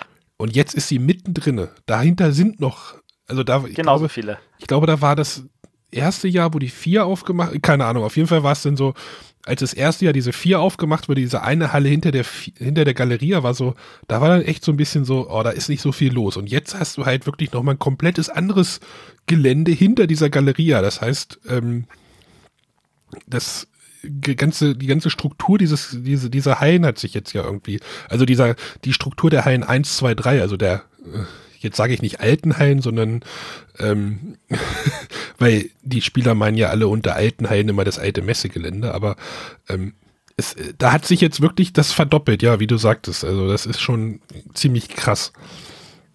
Also es ist ja auch immer so, dass unter den Verlagen hieß es so, ja, gehe ich jetzt aus dieser Halle raus, äh, weil man irgendwie dann, wenn sie wieder zurückziehen in die anderen Hallen, weil die fertig gebaut sind, weil ich dann vielleicht dort einen besseren Platz kriege, ähnliche Sachen. Ich glaube tatsächlich, äh, wir werden aus diesen Hallen 1, 2, 3, wo es jetzt drin ist, auch nie wieder rausziehen, weil die Messe zu einem, äh, zu einem Punkt wächst, wo sie einfach alle Hallen braucht. Und da wird dann, also, ich meine, es sieht jetzt noch die Hallen 7 und 8, die fertig sind. Der neue Eingang da unten sieht schon sehr, sehr cool aus. Ähm, äh, das wird es dann einfach irgendwann gewesen sein und dann werden alle Hallen genutzt und dann äh, kann die Messe tatsächlich an der Stelle nicht mehr wachsen. Ähm, ich, ich, ich, sehe nicht, dass da irgendwie mal irgendwelche Hallen dann wieder abgegeben werden, außer die Messe würde schrumpfen, was natürlich schade wäre. Naja, du hast jetzt nur noch zwei Hallen, die du tatsächlich dazu nehmen könntest. Okay, die eine Halle konnte man, glaube ich, auch noch erweitern. Ich glaube, die vier war das, da war so ein riesen Rolltor noch runtergelassen. Aber das ist schon, das ist mittlerweile echt schon krass, wie, wie stark diese Messe, dieses Messegelände füllt. Sicherlich könnte man wahrscheinlich noch, also ich habe, glaube ich, ein Interview bei Spiel doch mal war das. Da hat Frau Metzler äh, gesagt, jeder Messeteilnehmer kriegt das, was er haben möchte. Im Moment. Ja. Und wenn halt der Platz knapp wird, dann muss man halt, dann wird das halt wahrscheinlich nochmal eine andere Situation geben dass man sich dann wahrscheinlich auch nochmal einschränken muss, wo man dann sagt, ihr kriegt jetzt keinen 50 Quadratmeter Stand oder, sondern nur noch 30. Keine Ahnung, war das ein realistischer Wert? Ich weiß es nicht. Ja, also es, wird wahrscheinlich auch darauf äh, hinauslaufen, dass irgendwann natürlich heißt, okay, wir müssen die Quadratmeterpreise anziehen und dass dann Verlage sagen, okay, wir müssen von unserer Seite aus dann einfach sagen, wir müssen weniger Quadratmeter nehmen, weil es teurer wird. Und, und, ob äh, man einen Stand für Geocaching-Zubehör unbedingt auf der Brettspielmesse, auf einer Brettspielmesse braucht, ist auch fraglich. Oder ein Sky. Ich weiß nicht, ob Sky ich diese. das Gefühl habe, dass diese Art von Ständen deutlich weniger geworden sind. Ja, wahrscheinlich, weil der Platz enger wird. Also, weil es dann wirklich so heißt, so, ja, jetzt kann, hier können wir noch etwas machen, was deutlich angenehmer ist für tatsächlich Brettspieler. Und äh, dann wirst du dahin verschoben und dann irgendwann sagen, ja, es lohnt sich nicht, weil das ein ganz anderes Zielpublikum ist. Und ich habe das Gefühl, dass, also ich meine, früher gab es da ganz viele, wo ich dachte so, naja, das hat jetzt nicht viel mit Brettspielen zu tun. Das gibt zwar auch in einem Spielbrett oder in einem anderen Spieleladen, also das so die typischen Sachen, so Jonglierbedarf und Kleinkinderspielzeug und äh, irgendwelche äh, Geschicklichkeitspuzzle, äh, irgendwelche äh, Eisenringe irgendwie zusammensetzen oder irgendwelche Handkettchen und so. Und das wird immer von Jahr zu Jahr weniger gefühlt. Ich kann das jetzt nicht sagen, ob das wirklich so ist oder ob das nur so vorkommt. Und dass die dann tatsächlich als erstes verschwinden werden. Und ähm, dann ist die Frage halt wirklich, wann ist kein Platz mehr da? Ja. Ja. Ja, wir haben ja auch mit einem Besucherrekord abgeschlossen, ne? Ja, der hätte wahrscheinlich sogar noch höher sein können, von dem, was ich gehört habe. Ja, also nach den ersten zwei Tagen soll es wohl relativ gut ausgesehen, aber der Sonntag war wohl dann doch ein bisschen schwächer, was ich jetzt äh, nicht, nicht beurteilen kann, weil ich sonntags meistens ja auch schon gar nicht mehr da war. War, glaube ich, sogar das erste Mal, dass ich sonntags da war, tatsächlich. Mit der Familie. Ja, letzt, letztes Mal hast du bei mir auf der Couch gelegen. Genau, da habe ich auf der Couch gelegen, weil ich Sonntag zurückfahren wollte und Sturm war. Ähm, diesmal mit Familie tatsächlich und es hat uns natürlich auch gleich ganz klassisch äh, zum Haberstand gezogen. Und statt dass ihr die Kinder da abgebt und danach euch auf der Messe amüsiert, seid ihr natürlich bei den Kindern. Na, ich habe ich hab eine Dreiviertelstunde mit der Kugelbahn von Haber ähm, rumge ausprobiert, die Kullerbü. Äh, eine sehr schöne Kugelbahn von Haber. Äh, Autoren sind äh, Nein, äh, ja. die, die großen, die großen und äh, die Mädels haben denn ähm, das Haber, wie heißt das Spiel? Legenden der Irrlichter, ne? Sowas. Genau. Wollen wir da mal kurz drüber reden oder da, weil ja, darüber haben wir, mal. haben wir nämlich noch gar nicht gesprochen. Äh, genau. René war nämlich Erklärbär für das Spiel. Ich bin nicht nur Erklärbär, wir haben das Spiel direkt danach auch noch gekauft. Ihr habt es noch gekauft sogar? Ja. Ich habe nämlich noch gar keine. Ja. okay, dann erzähl mal. Ähm, also, äh, wie Emma das auch so schön denkt, äh, legendäre Irrlichter, wenn sie das selber liest. Okay. Das ist, ähm, ja, es ist ähm, Haber untypisch. Ich finde das immer merkwürdig. Du guckst dir ein Haber-Spiel an, siehst du, hm, da ist Elektrik dabei. Und Plastik das kann kein Haberspiel sein. Hat sich irgendwas von Hasbro hier aus dem Stand verirrt oder so. oder von HCM Kinzel gegenüber. Ja, genau. Aber äh, es ist tatsächlich ein elektronisches Spiel, äh, das einen riesigen Spielplan hat, wo kleine LEDs verbaut sind, die diese Irrlichter darstellen, ähm, die einem den Weg weisen. Es gibt blaue und rote Irrlichter und diese LEDs können also quasi beide Farben annehmen. Und äh, die werden halt immer durcheinander gewirbelt und die tauchen halt immer an unterschiedlichen Stellen wieder auf. Und du musst halt über diesen Spielplan rennen, dir den Weg merken, welche Felder du betreten darfst und welche nicht. Und äh, bestimmte Gegenstände sammeln, um Monster zu besiegen. Ähm, das hat den, den äh, Ladies, äh, als sie das dann gespielt haben, sehr, sehr viel Spaß gemacht. Ähm, deswegen haben wir es einfach mitgenommen. Es ist klein, einfach, nettes Thema, äh, schöne Grafiken, äh, vollkommen äh, kooperativ.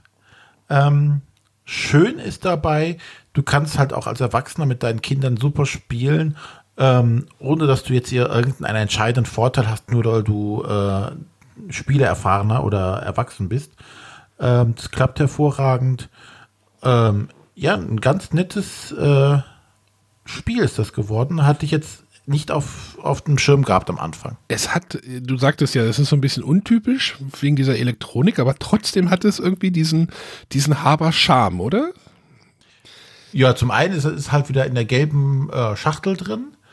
Ähm, und ähm, auch die Grafik ist sehr schön wieder dabei. Ne? Und äh, ein bisschen haber untypisch ist halt, dass du, dass du Monster bekämpfen musst, auch wenn du dafür noch Gegenstände sammeln musst. Du musst halt tatsächlich jetzt äh, alle Gegenstände sammeln, um die eindringenden Horden von Monstern, die auf dein Schloss zustürmen, äh, zu besiegen. Ja, so muss, weiß ich nicht, Pilze und Amulette und äh, Zaubertränke sammeln, äh, um dann die Monster abzuwehren. Also das, äh, aber es ist schön und ähm, haben wir jetzt schon äh, ein paar Mal jetzt gespielt. Äh, macht Spaß, definitiv. Ähm, danach waren wir dann gleich äh, an dem Tag, sind wir noch bei drei Magier-Spiele vorbeigelaufen und die hatte, haben auch ein neues Spiel und ich krieg diesen Namen nicht, nicht, äh, ich, ich verstehe, also die haben, glaube ich, auch, es gab ja mal irgendwie für diese Exit-Games so ein, in Anführungszeichen, Namensgenerator. Und ich glaube, äh, drei Magier-Spiele hat für ihre Spieler auch immer so einen Namensgenerator. Ich glaube, der geheimnisvolle See heißt das Spiel. Irgendwie Oder, sowas ist es, ja. Oder der verwunschene See. Äh, ich weiß es nicht. Auf jeden Fall war das auch so ein. Die lassen sich auch jedes Jahr wieder irgendwie was einfallen. Ein kooperatives Spiel, wo halt Magneten wieder eine Rolle spielen. Und das finde ich auch irgendwie immer so ein bisschen so faszinierend, was man aus, ja, relativ einfachen Mechanismen rausholt. Ich weiß echt nicht mehr, wie es heißt. Also muss ich jetzt Der geheimnisvolle Zaubersee heißt. Der geheimnisvolle Zaubersee. Wahrscheinlich, äh, die Namen sind nicht so zu verwechseln mit dem unendlichen Fluss oder der verzauberte Turm oder der kleine Zauberlehrling, das magische Labyrinth. Ja, genau. Jetzt, jetzt habe ich den Namen schon wieder glatt vergessen. Der geheimnisvolle Zaubersee. Der geheimnisvolle Zauberer im See? Nein. Ähm. Ja. ja, das hatten wir auch dann mit den Kids versucht zu spielen. Ähm, ist leider daran gescheitert, dass deren äh, Konzentrationsfähigkeit nach die Legende der Irrlichter doch aufgebraucht war für den Moment, ja. aufgrund des Lärms und ähm, die gar keinen Zugang mehr zum Spiel gefunden haben. Ähm, Hast du aber auch so richtig gemerkt, dass die da nicht, nicht keinen Bock drauf hatten. Also das Spiel genau. verstanden schon, glaube ich, aber sie hatten keinen Bock drauf. Genau, weil sie hatten jetzt gerade Irrlichter gespielt, das fanden sie toll und jetzt wollten sie, glaube ich, gar nichts mehr anderes ausprobieren. Das hat erstmal gereicht. Von daher kann ich jetzt gar nicht sagen, ob es am Spiel lag oder äh, an unseren Testpersonen. Ähm, aber das, das war schon cool gemacht mit diesen Magneten, ja. wo dieser Bösewicht dann so um die Ecke läuft langsam und die Bedrohung. Also das ist dann wie, wie, wie beim Obstgarten, wenn der Rabe kommt oder wie war das? Genau. Ähm, ja, du hast halt äh, einen See, über den die Leute oder Figuren laufen müssen. Ähm, und da sind so, so, so Streifen drunter und je nachdem ist manchmal ein Feld magnetisch oder nicht magnetisch. Und ähm, du läufst halt mit deiner Figur immer weit äh, nach vorne und wenn du auf einem Magnet stehen bleibst, musst du steh, äh, darfst du nicht weiterlaufen. Und dann nimmst du eins dieser, dieser Pappstreifen hin, vorne raus und schiebst es hinten wieder rein. Dadurch verschieben sich diese Magnete und je nachdem, ob bei dem Bösewicht auch ein Magnet ist, läuft er quasi auch nach vorne. Nee, der auf, Sprich, ich glaube, auf dem, auf seinem Streifen ist immer ein Magnet. Der läuft, glaube ich, nee, immer nach. Nee, auch nee, nee, nicht. der läuft auch nicht. Es war nicht vorhersehbar. Ach so, ich dachte, dann habe ich das falsch verstanden. Habe ich das falsch gespielt. Das Kinderspiel. Ja. Nee, ich fand sehr schön gemacht. Also wie gesagt, alle drei Magier-Spiele sind immer toll gemacht. Auch von der Grafik her immer sehr schön. Gab es hier auch noch die geheimnisvolle Kullerhexe? Naja, egal. Nur die Kullerhexe. Ach, das ist nur die Kullerhexe. Hm. Ja, da sind wir doch letztes Jahr dran gescheitert. An der Kullerhexe? Ja, auf der Neuheitenschau hatten wir es ausprobiert. ja, das. Ja. ja, das war noch so ein bisschen Nachschlag, was wir. Und dann sind wir in der Galeria geendet und mussten uns die Konfetti-Show angucken. Äh, die übrigens, ich fand das eigentlich relativ cool, was die dort gemacht hat. Also als Messebesucher kriegt man das ja tatsächlich, oder habe ich das immer nur so im Vorbeigehen mitgekriegt, aber diese Kinderbetreuung ist tatsächlich da relativ cool gemacht. Ja, und wir waren nachher noch äh, beim Clown Zimbo. Emma wollte unbedingt den Clown Zimbo sehen. Und war der auch gut oder war der eher äh, bis auf das einen Trick in die Hose gegangen ist mit seinem äh, jungen Partner, den er dabei hatte, auch ein Kind und äh, diesen Trick, der das Kind ist nie wiedergekommen, weggezaubert. genau.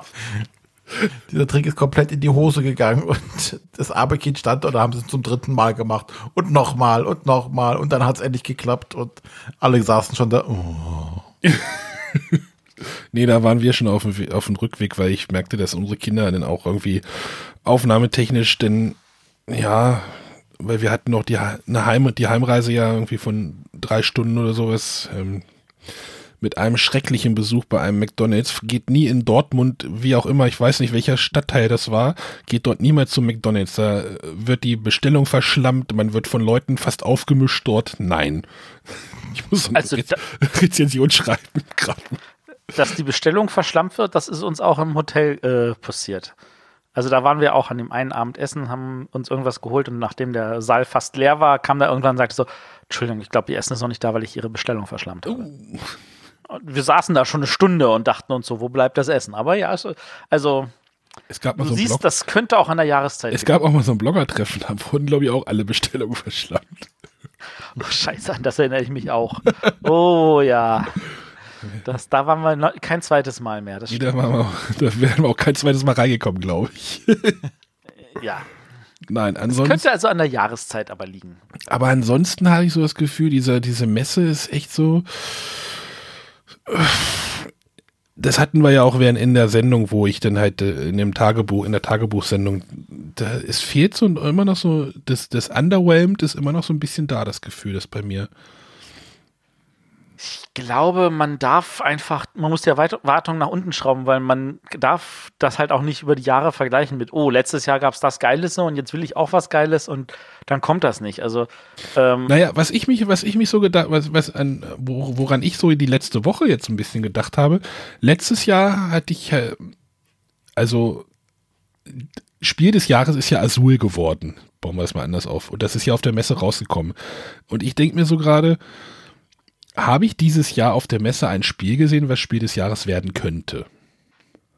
Ja, jetzt kommen nicht gleich mit Nürnberg, dass, dass die Spielwarenmesse in Nürnberg äh, nee, nee, nee, nee, in nee. einem Vierteljahr kommt. gerade, weil Unknowns hat irgendeiner gesagt, hat einfach mal gesagt, ich lehne mich aus dem Fenster, Planets wird Spiel des Jahres.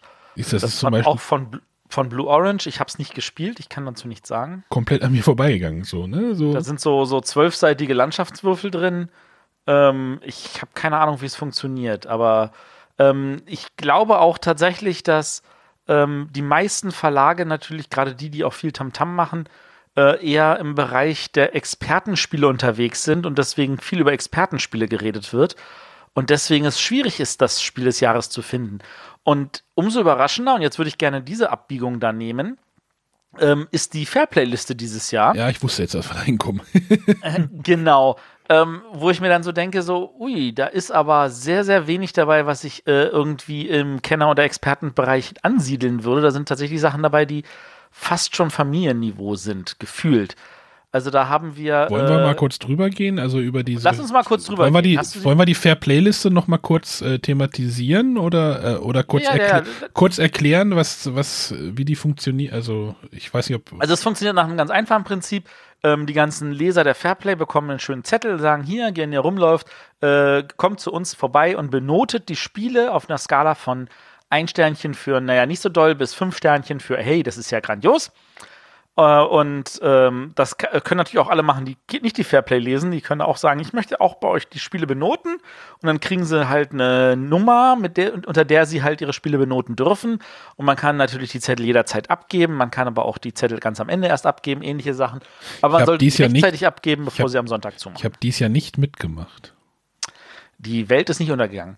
Ähm, ich, man merkt halt, also ähm, ich sag mal so, äh, ich glaube, Seven Wonders hatte damals mal den, den, die Scout-Wertung gewonnen mit irgendwie 180 äh, Bewertungen. Ähm, das ist natürlich ein Ausnahmespiel, weil das auch sehr schnell geht. Ähm, seit vielen Jahren ist es so, dass äh, Spiele in erster Linie in die Wertung reinkommen, wenn sie mindestens 30 Bewertungen gehabt haben.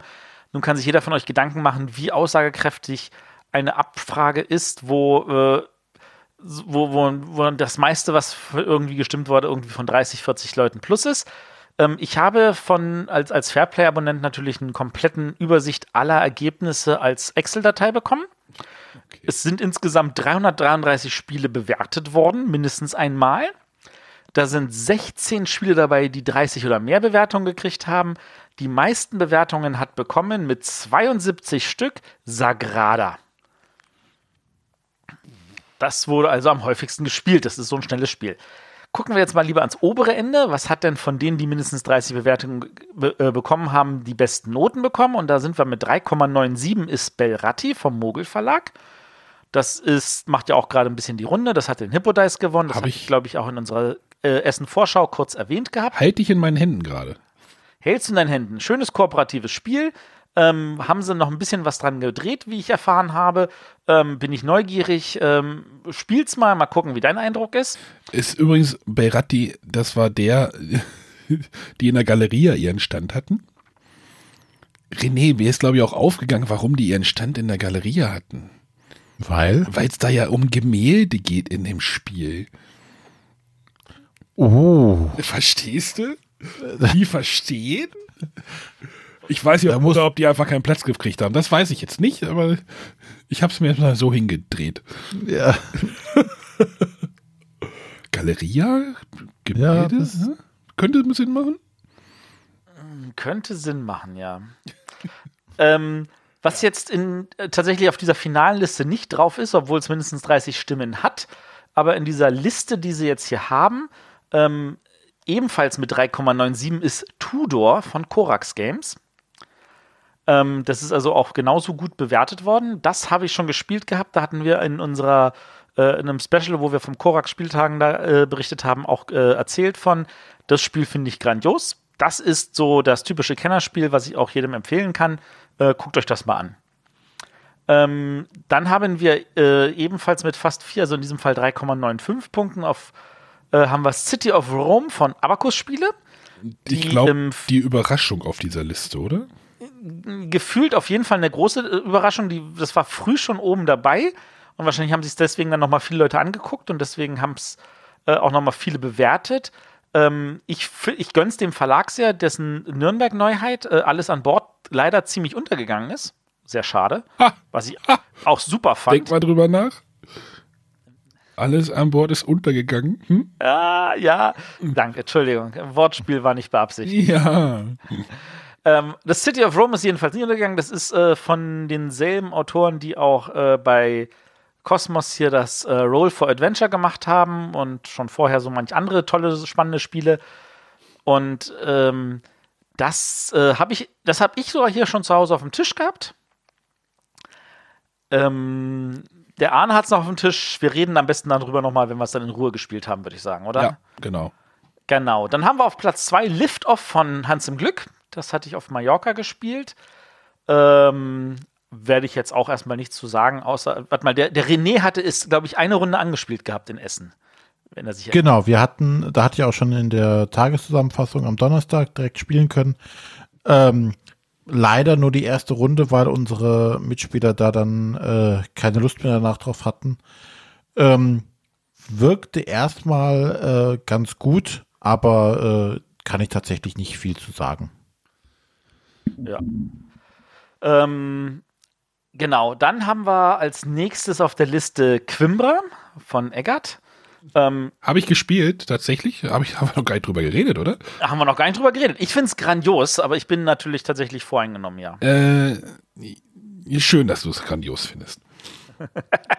Es, es, Wir haben uns Ich weiß nicht, darüber ob ich eine. Sendung hatte oder so, aber irgendjemand hat ja erklärt, ähm, da ist ein, ein, ein Vergleich zu Madeira mit diesem Würfelmechanismus und äh, für mich bedient er genau die richtigen Knackpunkte das- in meinem Gehirn. Ich liebe es. Das sehe ich, ja. Madeira ist ja auch portugiesische Insel, ne? Das passt ja dann auch thematisch. Quimbra ist, glaube ich, glaube ich, keine Insel, sondern nur ein Ort, aber ja. Ja, aber es liegt ja in Das Portugal. Es ist Portugal, natürlich. Äh, spielt aber auch keine Rolle, wo das spielt, weil das Spiel ist ja nicht thematisch. Ähm, und mir viel zu viel tatsächlich. Also wo ich mir denke, so Mombasa, okay, ja, aber Quimbra, ähm, nee. Da, oh, wir müssen noch Sets sammeln. Was? Wieso? Wo? Was? Interessanterweise, Karten? Nein. für mich ist eher Mombasa zu viel. Quimbra finde ich viel einfacher und angenehmer. Nie. Ich muss jetzt den Würfel nehmen. Der hat aber jetzt die Farbe, dann komme ich in der Leiste vorwärts. Das will ich aber nicht. Ich muss aber noch die Karte kaufen. Ich habe aber gar kein Geld. Und n- nein, das war mir zu viel. Äh, weiß ich, da also Mombasa hatte mir da. Die Spiele jetzt zu vergleichen ist irgendwie auch Blödsinn, Es oder? ist tatsächlich, also das ist eigentlich mühselig, weil das total eigentlich, Ja, weil das also- angenehmerweise komplett verschiedene Spiele sind. Ähm, also wie gesagt, ich, mir gefällt Quimbra hervorragend. Ich würde dem auf jeden Fall die vollen Punkte geben, weil ich das echt gerne wieder auf dem Tisch haben möchte. Ähm, da würde ich gerne noch mehrere Partien von spielen. Ähm, Ja. Auf dem nächsten Platz haben wir dann Aber- Neon ja. von Lookout. Ja, ja, ich, ich, ich gehe das mal durch, weil wir wollen ja diese Liste wenigstens noch irgendwie. Mhm. Genau. Äh, Neon von Lookout, äh, das hat der äh, Nico von den Pädagogen hat da schon einiges zu getwittert. Ähm, das kam tatsächlich sehr gut an. Das ist ein Drafting-Spiel, wo wir Plättchen draften und in einem Gebiet auslegen, wo wir Rohstoffe uns anhäufen und äh, die von Mitspielern links und rechts mitnutzen können. Ähm, hat gewisse Anleihen an Seven Wonders. Wie es dann im Einzelnen ist, kann man dann sehen, wenn man es gespielt hat, würde ich sagen. Dann haben wir auf dem nächsten Platz Sagrada. Das ist auch in dieser finalen Liste auf der Webseite nicht drauf. Ähm, dann, um mal zu sagen, da ist noch was von Pegasus, nämlich Meeple Circus, was ja eigentlich eher so tatsächlich rote Kategorie ist. Ein Geschicklichkeitsspiel trifft überhaupt nicht meinen Geschmack. Aber das, das, Ja, das ich glaube, die Hörer mich- wissen, dass das, das liegt so nicht. Jetzt aber gar nicht. Ja, also Meeple Circus, ähm, was ich jetzt hier auf dieser Liste nicht sehe, weil ich das, weil ich weiß nicht, wie viele Stimmen es hatte, das ist das Man at Work, das ist ja auch an der Stelle vom, vom, vom Plan B, beziehungsweise von äh, Pretzel Games. Lass mich raten, ist auch nicht genau, ist auch nicht deins. Ist auch nicht. Mensch, so eine Überraschung. ähm, und dann haben wir hier noch äh, auf den nächsten Plätzen Spring Meadow, Carpe Diem, Azul und The River. Und The River ist, wenn ich es richtig verstanden habe, auch schon fast rot. So vom, vom, vom Anspruch her. Also, wenn wir jetzt, wenn wir jetzt sagen, wir gehen jetzt noch ein paar Stimmen mehr, das ist ja total spannend bei der Scout-Wertung. Wir gucken mal nach, was mindestens 20 Stimmen hat. Dann hat übrigens das beste Ergebnis mit 4,41 äh, Teotihuacan oder wie immer es Teotihuacan. Genau. Ja, das kann auch wegbleiben. Ähm, Und dann, da, da sind in dem oberen Bereich, also wirklich über diesem Belratti, lauter Spiele, wo ich sage, das ist tatsächlich so das, was ich bei Fairplay erwartet habe, aber die haben einfach nicht genug Stimmen gehabt. Da ist dieses Theo Dingsbums da, da ist Hugong, da ist Blackout, da ist Spirit Island, da ist Forum Tra ja, das Problem ist wahrscheinlich, die lassen sich einfach nicht gut auf einer Messe äh, vorstellen, die Spiele. So ein Berratti dauert, äh, ich guck mal kurz, was da irgendwie Spielzeit draufsteht. Da steht 20 Minuten drauf, das kannst du auf einer Messe mal spielen. Äh, Theo Teotihuacan, äh, da bist du erstmal 20 Minuten, bis du erstmal irgendwie die zwei Runden oder zwei Spielphasen erklärt hast. Ähm, Ja.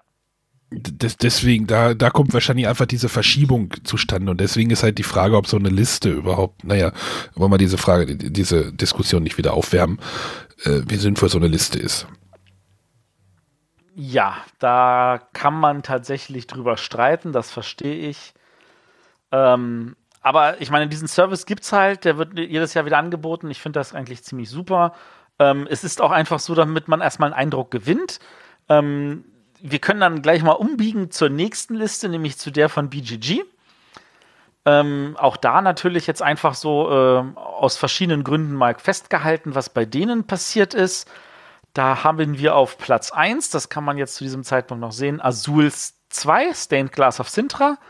Hatte ich auch schon zu erzählt, finde ich gerade grandios. Die Buntglasfenster von Sintra. Die Buntglasfenster von Sintra. Also, was ich halt toll finde, ist, dass der Wertungsmechanismus definitiv einfacher ist als von dem normalen. Das ist viel leichter zu erklären. Es hat halt gefühlt ein bisschen mehr Handling mit dem, ich muss das jetzt umdrehen und danach muss ich es wegnehmen.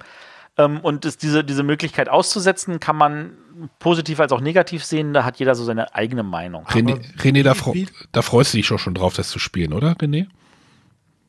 Äh, genauso wie auf Azul. Ähm, die Frage, die sich bei, dabei bei mir immer stellt, wie viel lebt von seinem großen Bruder? Zumindest was den, den Hype oder die Beliebtheit davon angeht. Ja, alles, ne? Ähm, vermutlich tatsächlich alles. Auf der anderen Seite sage ich mir, man hat denselben Grundmechanismus. Du nimmst alles von einer Fabrik und schiebst den Rest in die Mitte und hat trotzdem gefühlt ein komplett anderes Spiel. Und das finde ich schon ziemlich beeindruckend.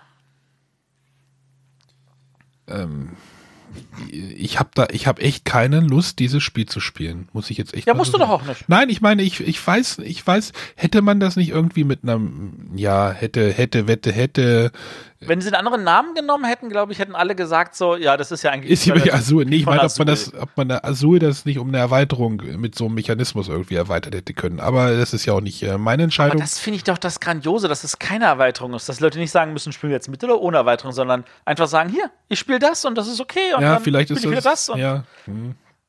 Ich meine, bei, bei, bei Katan gibt es auch in dem Sinne Ja, deswegen kaum ist- ob- ob- Erweiterung, sondern erst eigenständige. ob, ob diese eigenständigen Spiele jetzt einfach vermehrt aufkommen werden. Ich meine, Carcassonne macht es ja auch schon seit mehreren Jahren, weil, genau. äh, sich, weil die sich tot erweitert haben. Ähm, die Frage ist zum Beispiel, jetzt gibt es ja auch diese ähm, Erweiterung von Seven Wonders, die, ähm, wie hieß die, Armada-Erweiterung. Frage, wer möchte die denn spielen, ganz ehrlich? Also da hätte man vielleicht auch sagen sollen, Seven Wonders, wir machen ja jetzt ein eigenständiges Spiel draus und nennen es Seven Wonders Armada. Also Also da muss man sagen, das Armada, das ist tatsächlich schon seit acht Jahren in der Mache. Seit sieben wahrscheinlich, ne? Und, ja, also es kam 2010 raus, 2011 hat es den Kennerspiel gewonnen und damals wurde schon angekündigt, dass sie an sieben Erweiterungen arbeiten. Von denen sind bisher erschienen jetzt, glaube ich, vier oder fünf. Cities Leaders, ähm, Babel, Babel, Armada. das ist die vierte. Ja, ich glaube, in Babel sind zwei drin. Das sind ja zwei Module. Ach so, ja. Oh. Da- Damit sind das fünf. Und dafür hatten sie dann aber irgendwo anders einfach mal gesagt, wir machen hier ein Pack mit neuen äh, Orten. Und das, also dadurch sind es halt einfach jetzt fünfe. Ähm, also wir müssten damit rechnen, dass vielleicht tatsächlich noch zwei kommen, außer sie zählen die zwei Booster-Erweiterungen, die sie letztes Jahr gemacht haben, auch noch als eigene Erweiterung. Bei Dominion sollten auch noch sechste. fünf Erweiterungen kommen.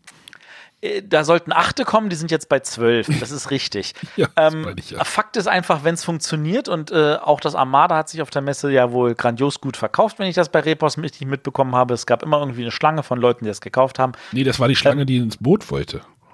Ach so. Ich, ich glaube einfach, solange die Leute Bock haben, das Spiel zu spielen, funktioniert das und die Leute kaufen auch die Erweiterung.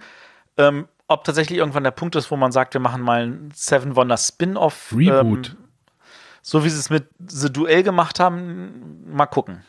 Ja, aber bei dem Armada weiß ich jetzt zum Beispiel gar nicht, wo ich damit anfange. Fange ich jetzt nur mit, nehme ich jetzt Armada und das Grundspiel oder nehme ich Armada und Leaders oder nehme ich Armadas und Cities oder werfe ich alles in ein Spiel? Geht das alles? Du nimmst das Grundspiel und nimmst eine Erweiterung deiner Wahl. Du kannst alles mischen, du kannst es auch lassen und sagen, du nimmst nur eine Erweiterung. Das ist. Ansonsten, Arne, du kannst mit Erweiterungen eh nichts anfangen. Du bist, Nee. jetzt, du bist Zielgruppe für Azul 2. Du kaufst ein eigenes Spiel, du kaufst keine Erweiterung. Das wissen wir alle. Ich habe Hero Realms. Nee, ähm, genau. Also Azul auf Platz 1, auf Platz 2 ist Teotihuacan. Teotihuacan. Auf Platz 3 haben wir Quimbra, auf Platz 4 haben wir Everdale. Everdell? Everdell. Everdell. Immer das muss ist man dieses hier- Spiel, wo man Mann. mit so Eichhörnchen und diesem großen Baum, der einem irgendwie im Blick liegt. Auf Platz 5 haben wir Chronicles of Crime, da hatten wir auch beim, beim Korax-Tag drüber geredet. Auf Platz 6 haben wir Gugong, auf Da Platz komme 7 ich. haben wir Blackout. Stopp, da da komme ich auch übrigens komplett, komplett durcheinander bei diesen Krimispielen. Da bin ich jetzt auch äh, Chronicles of Crime, Detective, dann gibt es noch. Ach, da verliere ich jetzt auch irgendwie den So Überblick. viel gibt es gar nicht. Von den Krimispielen gibt es gar nicht so ja, aber dann gibt es noch, wie hieß Mythos Tales? Ist das nicht auch noch irgendwie sowas? Und Mythos Tales ist äh, Sherlock Holmes ja, Kriminalgeschichte. siehst du, das ist Zulu-Thema. Und damit ist das ein, ein René-Exemplar und nichts für Arne. Ja, aber ich komme da, ich, ich verliere da den, ich verliere komplett den Überblick jetzt gerade. Also da mit diesen Krimispielen. Ja, Hauptsache da, das nächste Roll and White bestellt haben. Ne? und damit Jeder sind wir den bei Überblick. Platz 8. Das ist Railroad Inc. Arne, hast du Railroad Inc. gespielt? Nee, es gibt's ja, gab's ja nicht auf Deutsch. Doch, gab's. Gab's? Ja. Du hast das Englische gekauft und hast eine deutsche Anleitung dazu bekommen. Ach so, ja. Nö, habe ich nicht. Da, ja, also da, das sieht, irg- da muss man zu viel ma filigran malen. Das ist, glaube ich, nicht. Äh, du machst halt ein Strich oder zwei Striche. Das ist, da muss man nicht filigran malen. Ich kann das auch nicht. Lass den Spielplan vergrößern. Ich kann ja mal ein bisschen was zu Railroad Inc. A3. erzählen. Also das ist, das ist auch so ein Spiel, so, so ein bisschen wie bei Welcome to, ein bisschen so eigenbrötlerisch. Die Anzahl der Mitspieler ist eigentlich ziemlich schnuppe. Welcome to habe ich Ähm, gekauft. Das ist gut. Railroad Inc. ist auch nicht schlecht. Also das haben wir hier gespielt und waren alle sehr begeistert. Ähm, du hast halt vier Würfel. Auf äh, zwei Würfeln sind nur äh, Gerade beziehungsweise Kurve beziehungsweise T-Stück von drei Seiten mit Straße, drei Seiten mit Schiene. Und auf den beiden anderen Würfeln sind so diese Kombinationen so. Von hier geht's äh, von Straße in Schiene und hier geht's von Straße in Schiene aber geradeaus. Und hier geht's von hier geht's Straße und Schiene, die sich so brückenmäßig Bin schon kreuzen. wieder verwirrt. Äh, und einer würfelt die Würfel und dann musst du alle vier Würfel einzeichnen bei dir. Und zwar musst du immer entweder an einem der Ausgänge anfangen oder äh, anzeichnen an das, was du schon hast. Und äh, nach sieben Runden ist das Spiel vorbei und dann musst du gucken, dass du möglichst viele Verbindungen gemacht hast, äh, dass du möglichst zusammenhängendes Netz hast, dass du in der Mitte des Spielfelds auch irgendwas gebaut hast, ähm, dass du äh, möglichst keine offenen Enden hast, solche Sachen, weil das Minuspunkte sind. Und der Unterschied zwischen diesen beiden Versionen sind nur Sonderwürfel, die drin liegen. Weil das Grundspiel ist dasselbe. Und wenn du beides hast, dann kannst du auch zu zwölf spielen, beziehungsweise wenn du noch das Promobrett aus der Spielbox hast, auch zu 13 oder du kaufst noch ein paar zusätzliche Kisten, dann kannst du auch mit beliebig vielen Leuten spielen. Ist das schlimm, wenn ich jetzt denke, das macht mich überhaupt nicht an? Spiel's. Ich kann mir vorstellen, wenn du es gespielt hast, macht es sich doch an. Ich mir glaub, Und, viel äh, rumgemale. Also der Unterschied ist tatsächlich, im, im Blauen sind zwei verschiedene Module drin mit hellblauen und dunkelblauen Würfeln. Bei dem einen ähm, hast du einen See, der mit einer Fähre, der zusätzliche Verbindungen herstellt.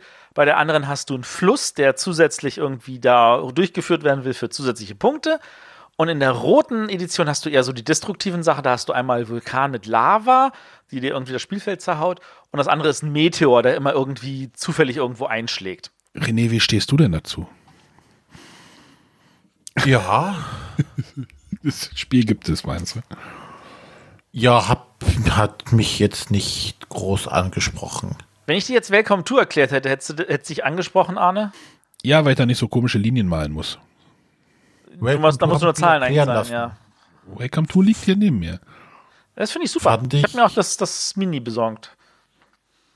Ja, das können sie behalten. Ja, René, ja, du hast es dir erklären lassen? Ähm, Ja. ich fand es irgendwie sehr merkwürdig. hier kannst du Punkte machen und da kannst du Punkte machen und hier und da, wenn du das hast und äh, man kann doch nicht mehr abschätzen, wer nachher irgendwie vorne liegt, oder? Ähm, das willst du doch gar nicht. Also das ist tatsächlich, das ist, die Interaktion ist an dem Spiel geringer als bei manch anderen Spielen. Weil es am Ende einfach nur darauf kommt, also wir spielen vor uns hin und am Ende zählen wir die Punkte und das ist okay. Und das genau, du hast dein persönliches Puzzle. Du hast dein persönliches Puzzle. Das ist wie, wie sage ich jetzt mal bei Number 9. Da hat auch jeder sein persönliches Puzzle und am Ende haben wir jeder eine Zahl und die vergleichen wir uns und dann sind wir happy. Das, das, der Spaß ist es, dieses persönliche Puzzle für sich selber zu lösen. Wenn dir Number 9 gefällt, wird dir auch Railroad Inc. gefallen. Gefällt dir auch Welcome to. Ja, René ja nicht. Achso, ja, dann, dann, dann, dann muss René warten, bis ein Roll and Write im Xulu-Thema und äh, Storybook kommt. Gibt's bestimmt schon. So, ähm, Geekliste, bevor wir da ganz viele Spiele noch angehen, ähm, interessant. Auf Platz 12 ist die am bestplatzierten Erweiterung Seven Wonders Armada. Ja, Und auf Platz 18 ist das, was mich jetzt sehr interessiert, nämlich noch Fuji. das habe ich mir noch mitgenommen. War jetzt so ein kompletter Blindkauf von mir. Das hatte ich auch nicht auf der Liste, das war jetzt so ganz spontan. Ich stand nämlich da bei dieser Konfetti-Show am Sonntag und habe gedacht, jetzt gehst du dir noch ein Spiel kaufen. Weil ich, Budget war irgendwie, äh, es war noch Platz im Budget. Und äh, neben der Galerie war ja Feuerland jetzt in einem neuen, äh, in der neuen, naja, nicht neuen Halle, aber auf einem neuen Platz. Und ich gedacht, ach, Fuji, Wolfgang Warsch, guckst es dir mal an. Aber gespielt habe ich es noch nicht. Ich habe auch die Regeln noch nicht so ganz verstanden, aber wir gucken. Kooperativ, Würfel. Das war für mich so, ich glaube, das war das letzte Spiel, das ich noch gekauft hatte am Sonntag. So fragte ich, oh, ich komme mal vorbei, ich nehme noch eins mit. Ähm, war wahrscheinlich, also wahrscheinlich hätte ich es nicht machen sollen. Meine Frau hat geschimpft, was ich wieder alles an, ins Auto gepackt habe, aber man kann ja irgendwie sich dann doch nicht zurückhalten. Ja, ähm, gut, äh, jetzt haben wir da über ganz, ganz viele Spiele mal kurz gesprochen, die irgendwie so die Runde gemacht haben. Wovon man dann noch in einem Jahr redet, das werden wir dann wahrscheinlich irgendwie bei unserer nächsten Essen-Vorschau noch betrachten. So, was ist denn übrig geblieben von dem Jahrgang? Da bin ich ja mal gespannt. Wie so immer. Wieso Ja, immer? wie so Ja, ja, das das. ist, das ist tatsächlich so. Ich meine, ähm, die Jury wird nicht mehr Spiele auf ihre Liste packen, nur weil mehr rauskommen, sondern die sagen, wir müssen gerade jetzt erst recht irgendwie eine kleinere Liste machen, wo wir dann sagen, das ist tatsächlich die Creme, die man betrachten sollte. Und ähm, der ganze Rest wird dann entweder trotzdem funktionieren, weil fragt dem Motto, die Jury hat ja nicht immer recht, oder er wird komplett in der Versenkung verschwinden und das vielleicht schon bevor Nürnberg kommt. Auch das kann passieren. Nürnberg ist doch schon da. Stimmt, Nürnberg ist schon da. Ich meine die Stadt Nürnberg. Heike? Wow. Heike? Ja, Heike ist, glaube ich, auch noch da. Eigentlich- An dieser Stelle kurz für unsere Hörer der Hinweis: ähm, Wir machen dieses Jahr dann doch wieder beim äh, Podcast-Wichteln mit. Ich habe uns einfach spontan angemeldet gestern Abend, ohne es abzusprechen. Sagen wir es mal lieber so. Ich bin mal neugierig, was da rauskommt. Also, ich meine, ähm, vielleicht wird es ja diesmal spannender. Mal schauen. Heike blockt aber auch noch. Ui, schön. Aber die Podcast ist, glaube ich, nicht mehr. Wir haben es zerstört. Genau, wäre gut, wenn es die letzte Folge wäre. ja, ähm, das, das ist jetzt echt nur für hartgesottene Hörer interessant, glaube Ja. ich. Ja, Gut, haben, wir, haben wir noch irgendwas? Puh. Ähm, ja, den Bibelstand. Ach ja, der Den Bibel. sollten wir erwähnen. Ähm, ich fand es äh, total toll. So ein, ja, so tatsächlich einen Anlaufpunkt zu haben. Ähm, den hatten wir jetzt die letzten Male ja immer irgendwie bei Matthias am Stand. Ähm, aber einen Anlaufpunkt zu haben, wo halt dann äh, immer irgendjemand ist, den man gerade kennt und äh, wo auch meistens irgendwer anderes noch war, sei es ein, ein anderer, äh, ein Hörer oder ein Leser oder ein Zuschauer von irgendeinem Kanal. Es war immer jemand da, mit dem man sich mal kurz unterhalten konnte, damit man sich mal kurz austauschen konnte. Hat total Spaß gemacht und äh, ich hoffe, wir kriegen das nächstes Jahr wieder hin. Äh, bisschen mit ausgeweitetem Programm noch. Äh, das ist ja ein bisschen schleppend stellenweise angelaufen. Ja, also wir, wir können ja vielleicht nochmal sagen, dass dieser Bibelstand intern ein bisschen umstritten war, ob man das halt stemmen kann. Ich weiß nicht, ob das jetzt ein Geheimnis ist, also aber ich glaube, dafür war das eigentlich, ist das eigentlich relativ gut gelaufen. Man sollte halt bedenken, dass das halt eine 1.0 war und wir auch schon selber gemerkt haben, wo es halt noch so ein bisschen, hm, ich will jetzt nicht sagen gestottert hat, aber wo es halt Verbesserungsbedarf gab. Das wird jetzt halt auf, aufgearbeitet auf, äh, äh, intern bei uns. Und ich hoffe, dass wir nächstes Jahr wieder, wieder die Möglichkeit haben, so einen Stand zu machen, weil das war schon für die kurze Zeit, die ich jetzt natürlich nur da war, aber es war immer irgendwie, ach, dann war der Krimi Stefan da, hat mal was gespielt, dann kann man sich mit dem mal kurz unterhalten, dann kam der Chris von Bretagogen, ähm, ähm, man hat halt die ganze Konkurrenz jetzt mal gesehen, die da so rumläuft. äh, Matthias reagiert schon gar nicht mehr. Ich glaube, der ist rausgefallen. Ja, ich lasse mir das. Ich habe das Gefühl, ihr habt euren Spaß mit diesem Begriff, aber ich, Ja. ich Das ist auch alles abgesprochen, Matthias. Ich möchte das jetzt mal. Äh, ja, ja, natürlich. Ihr, hab- ihr freut euch doch bloß, wenn ich mich aufrege. Ja, man muss sich auch triggern können. So. Nein, es ist halt immer, immer irgendwie cool gewesen. Äh, es gab Man auch kann mal. nicht triggern, man muss nur Kuchen sagen. Es gab Mao-Abends gab es auch immer am Stand. ich glaube, die meisten haben wir gegessen. Ich glaube, ich habe zu viel davon gegessen. Nein, also da war immer so ein bisschen Betrieb und Action und man konnte, ja, es taucht dort immer, tauchte ab und zu mal ein Hörer auf. Das war schon ganz cool auf jeden Fall. Wie gesagt, ich hoffe, wir kriegen nochmal die Gelegenheit, so einen Stand zu machen. Ähm, und dann drehen wir da noch ein bisschen an dem Konzept und äh, machen das noch ein bisschen schicker. Genau. Aber ähm, das ist, glaube ich, auch die, die da waren, die fanden es gut. Ähm, wir sind auch von Leuten angesprochen worden, äh, was wir denn machen. Äh, der Stefan hat zumindest auch mal das und ich auch das Erlebnis gehabt, dass Leute an uns rangetreten sind und äh, gefragt haben, äh, sie brauchen in irgendeiner Art und Weise Unterstützung. Sie wollen hier äh, ein Spiel promoten, äh, ob wir dann da die richtige Anlaufstelle wären. Also das scheint äh, zumindest auch jetzt äh, nicht von großen Verlagen, die uns jetzt eh schon kennen, sondern auch von kleineren da Interesse geweckt worden zu sein. Ähm, ja, mal gucken, wie wir es weiter ausbauen können. Wird mehr Aktion noch ein bisschen, bisschen mehr Remedemi an der Bu in der Bude. Ich hatte gerade gerade einen Gedanken, jetzt ist er weg. Puff. Ui, wurde der geklaut. Ja, wurde geklaut, verdammt. F- Fenster wird nicht zugemacht. Ja, ist zu, ist kalt draußen. Ach, so kalt ist es noch nicht. Gut. Vielleicht Ähm, fällt es mir ja noch ein gleich. Ja, also ich würde auch den Bibelstand als ein definitives, äh, definitiven Erfolg. Wir waren auch da wirklich gut gelegen, weil, ähm, also zumindest, wenn ich an dem Stand war, abends um fünf, ähm, dann waren ja schon Leute, die sagen, sie sind erschöpft und sie gehen Richtung Ausgang und da sind, die sind alle an diesem Stand vorbeigekommen. Sie haben geguckt und sie haben geschaut, was wir da machen und so.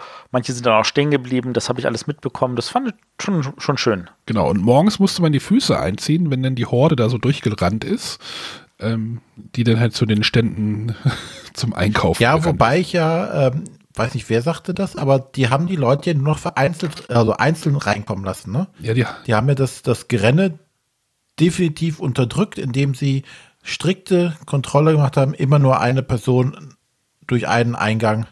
Das kam halt nur Ähm, tröpfelweise die Leute Also rein. es war tatsächlich so, dass auf der einen Seite natürlich auch ähm, das Versprechen von der äh, Veranstalterin äh, da war, die Leute kommen nicht vor zehn rein, was auch funktioniert hat zum Teil. Ähm, es waren natürlich noch jede Menge Leute rein, die äh, sich einfach irgendwelche Ausstellerkarten irgendwo besorgt haben. Nee, aber das reguläre sowas. Publikum ist halt, ja, es ist tatsächlich erst um 10 reingekommen. Aber dann war es so tatsächlich, die hatten äh, einige von diesen äh, Scan-Geräten, die die Eintrittskarten scannen sollten, waren kaputt. Und deswegen hatten sie dann weniger Personal und konnten die Leute tatsächlich auch weniger reinlassen. Was aber morgens gefühlt tatsächlich erstmal so, ähm, so dieses, oh, jetzt werde ich kurz überrannt, ähm, tatsächlich rausgenommen hat und äh, den Tag ein bisschen entspannter hat starten lassen. Was wollte ich denn sagen, verdammt? Du wolltest sagen, dass es dir gut geht und dass du voll viel Spaß hattest und dass du nicht draußen warten musstest, bis du durch diese eine Tür reingekommen bist. Nee, wäre auch die Tür voll gewesen, wenn ich da durchgegangen wäre. Hast du den Kopf gestoßen? Gut. Dann ist sie hoch genug. War hoch genug. Ach, ja. Genau. Haben wir sonst noch irgendwas? Nee, ich glaube, dann sind wir durch mit unserem Messe-Rückblick. Ja. Genau. Hat wieder Spaß gemacht. Apropos Rückblick, oh, ich, ich muss mal kurz was beichten. Ähm, es wird jetzt keine, keine weiteren Rückblicke geben von meiner Seite. Also ich werde jetzt nichts mehr vorbereiten für den Rückblick, weil ich es ähm, durch den neuen Job einfach jetzt nicht mehr schaffe im Moment, einen Rückblick vorzubereiten. Bitte, was? Wir wollten uns nur darüber beschweren. Ja, beschwert Hättest ja bei euch. deinem alten Job bleiben können, damit uns den Gefallen tust. Genau. Dein persönliches Seelenheil uns ja alle egal. Du kannst Hauptsache, ja mach den einen Rückblick auch vorbereiten. Ja, genau. Alles klar. Schon okay.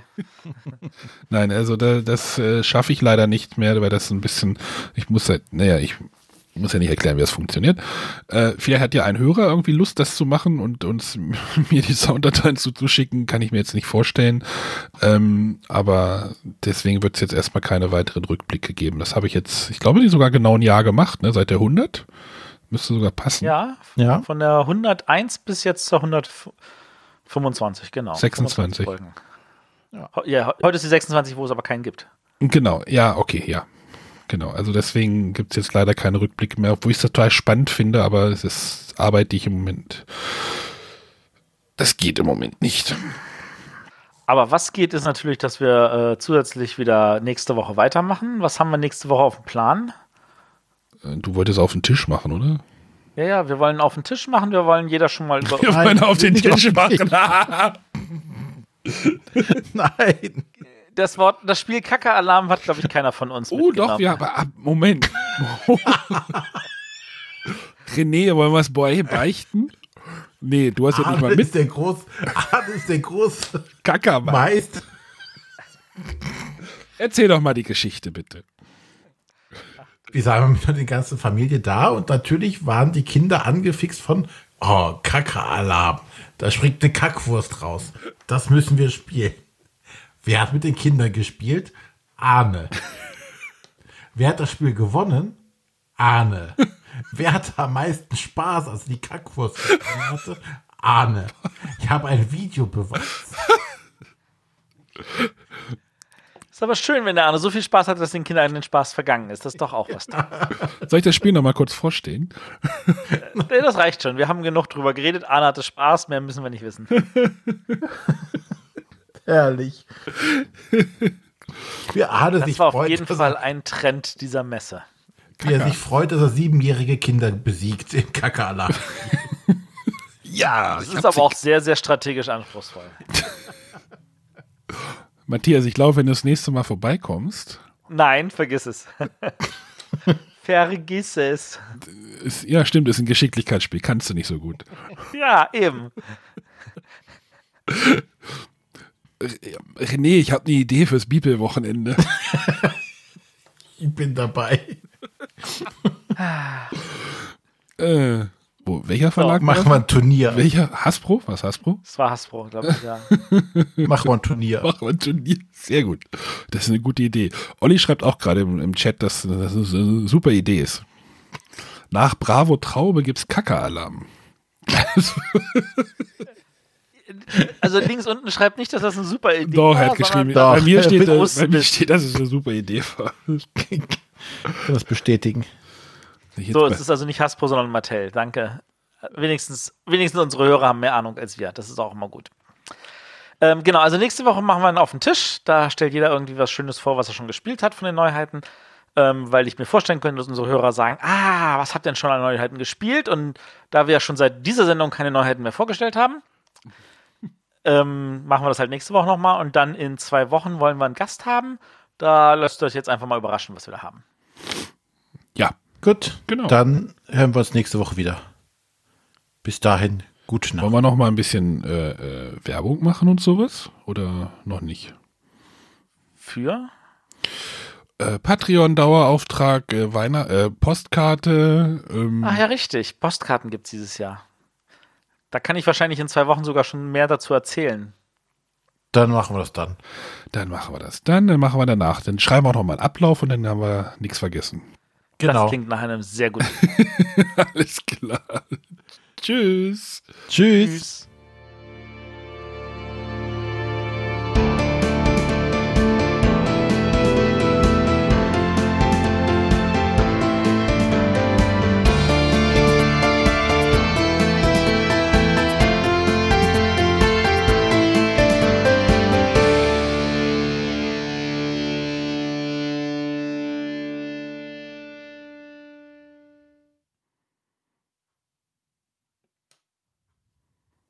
Gar kein Rückblick mehr, ne?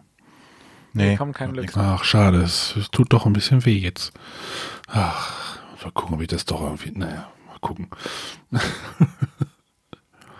Rosinen. Danke, Olli. Danke, Olli. Wahrscheinlich packt er auch noch Oliven rein.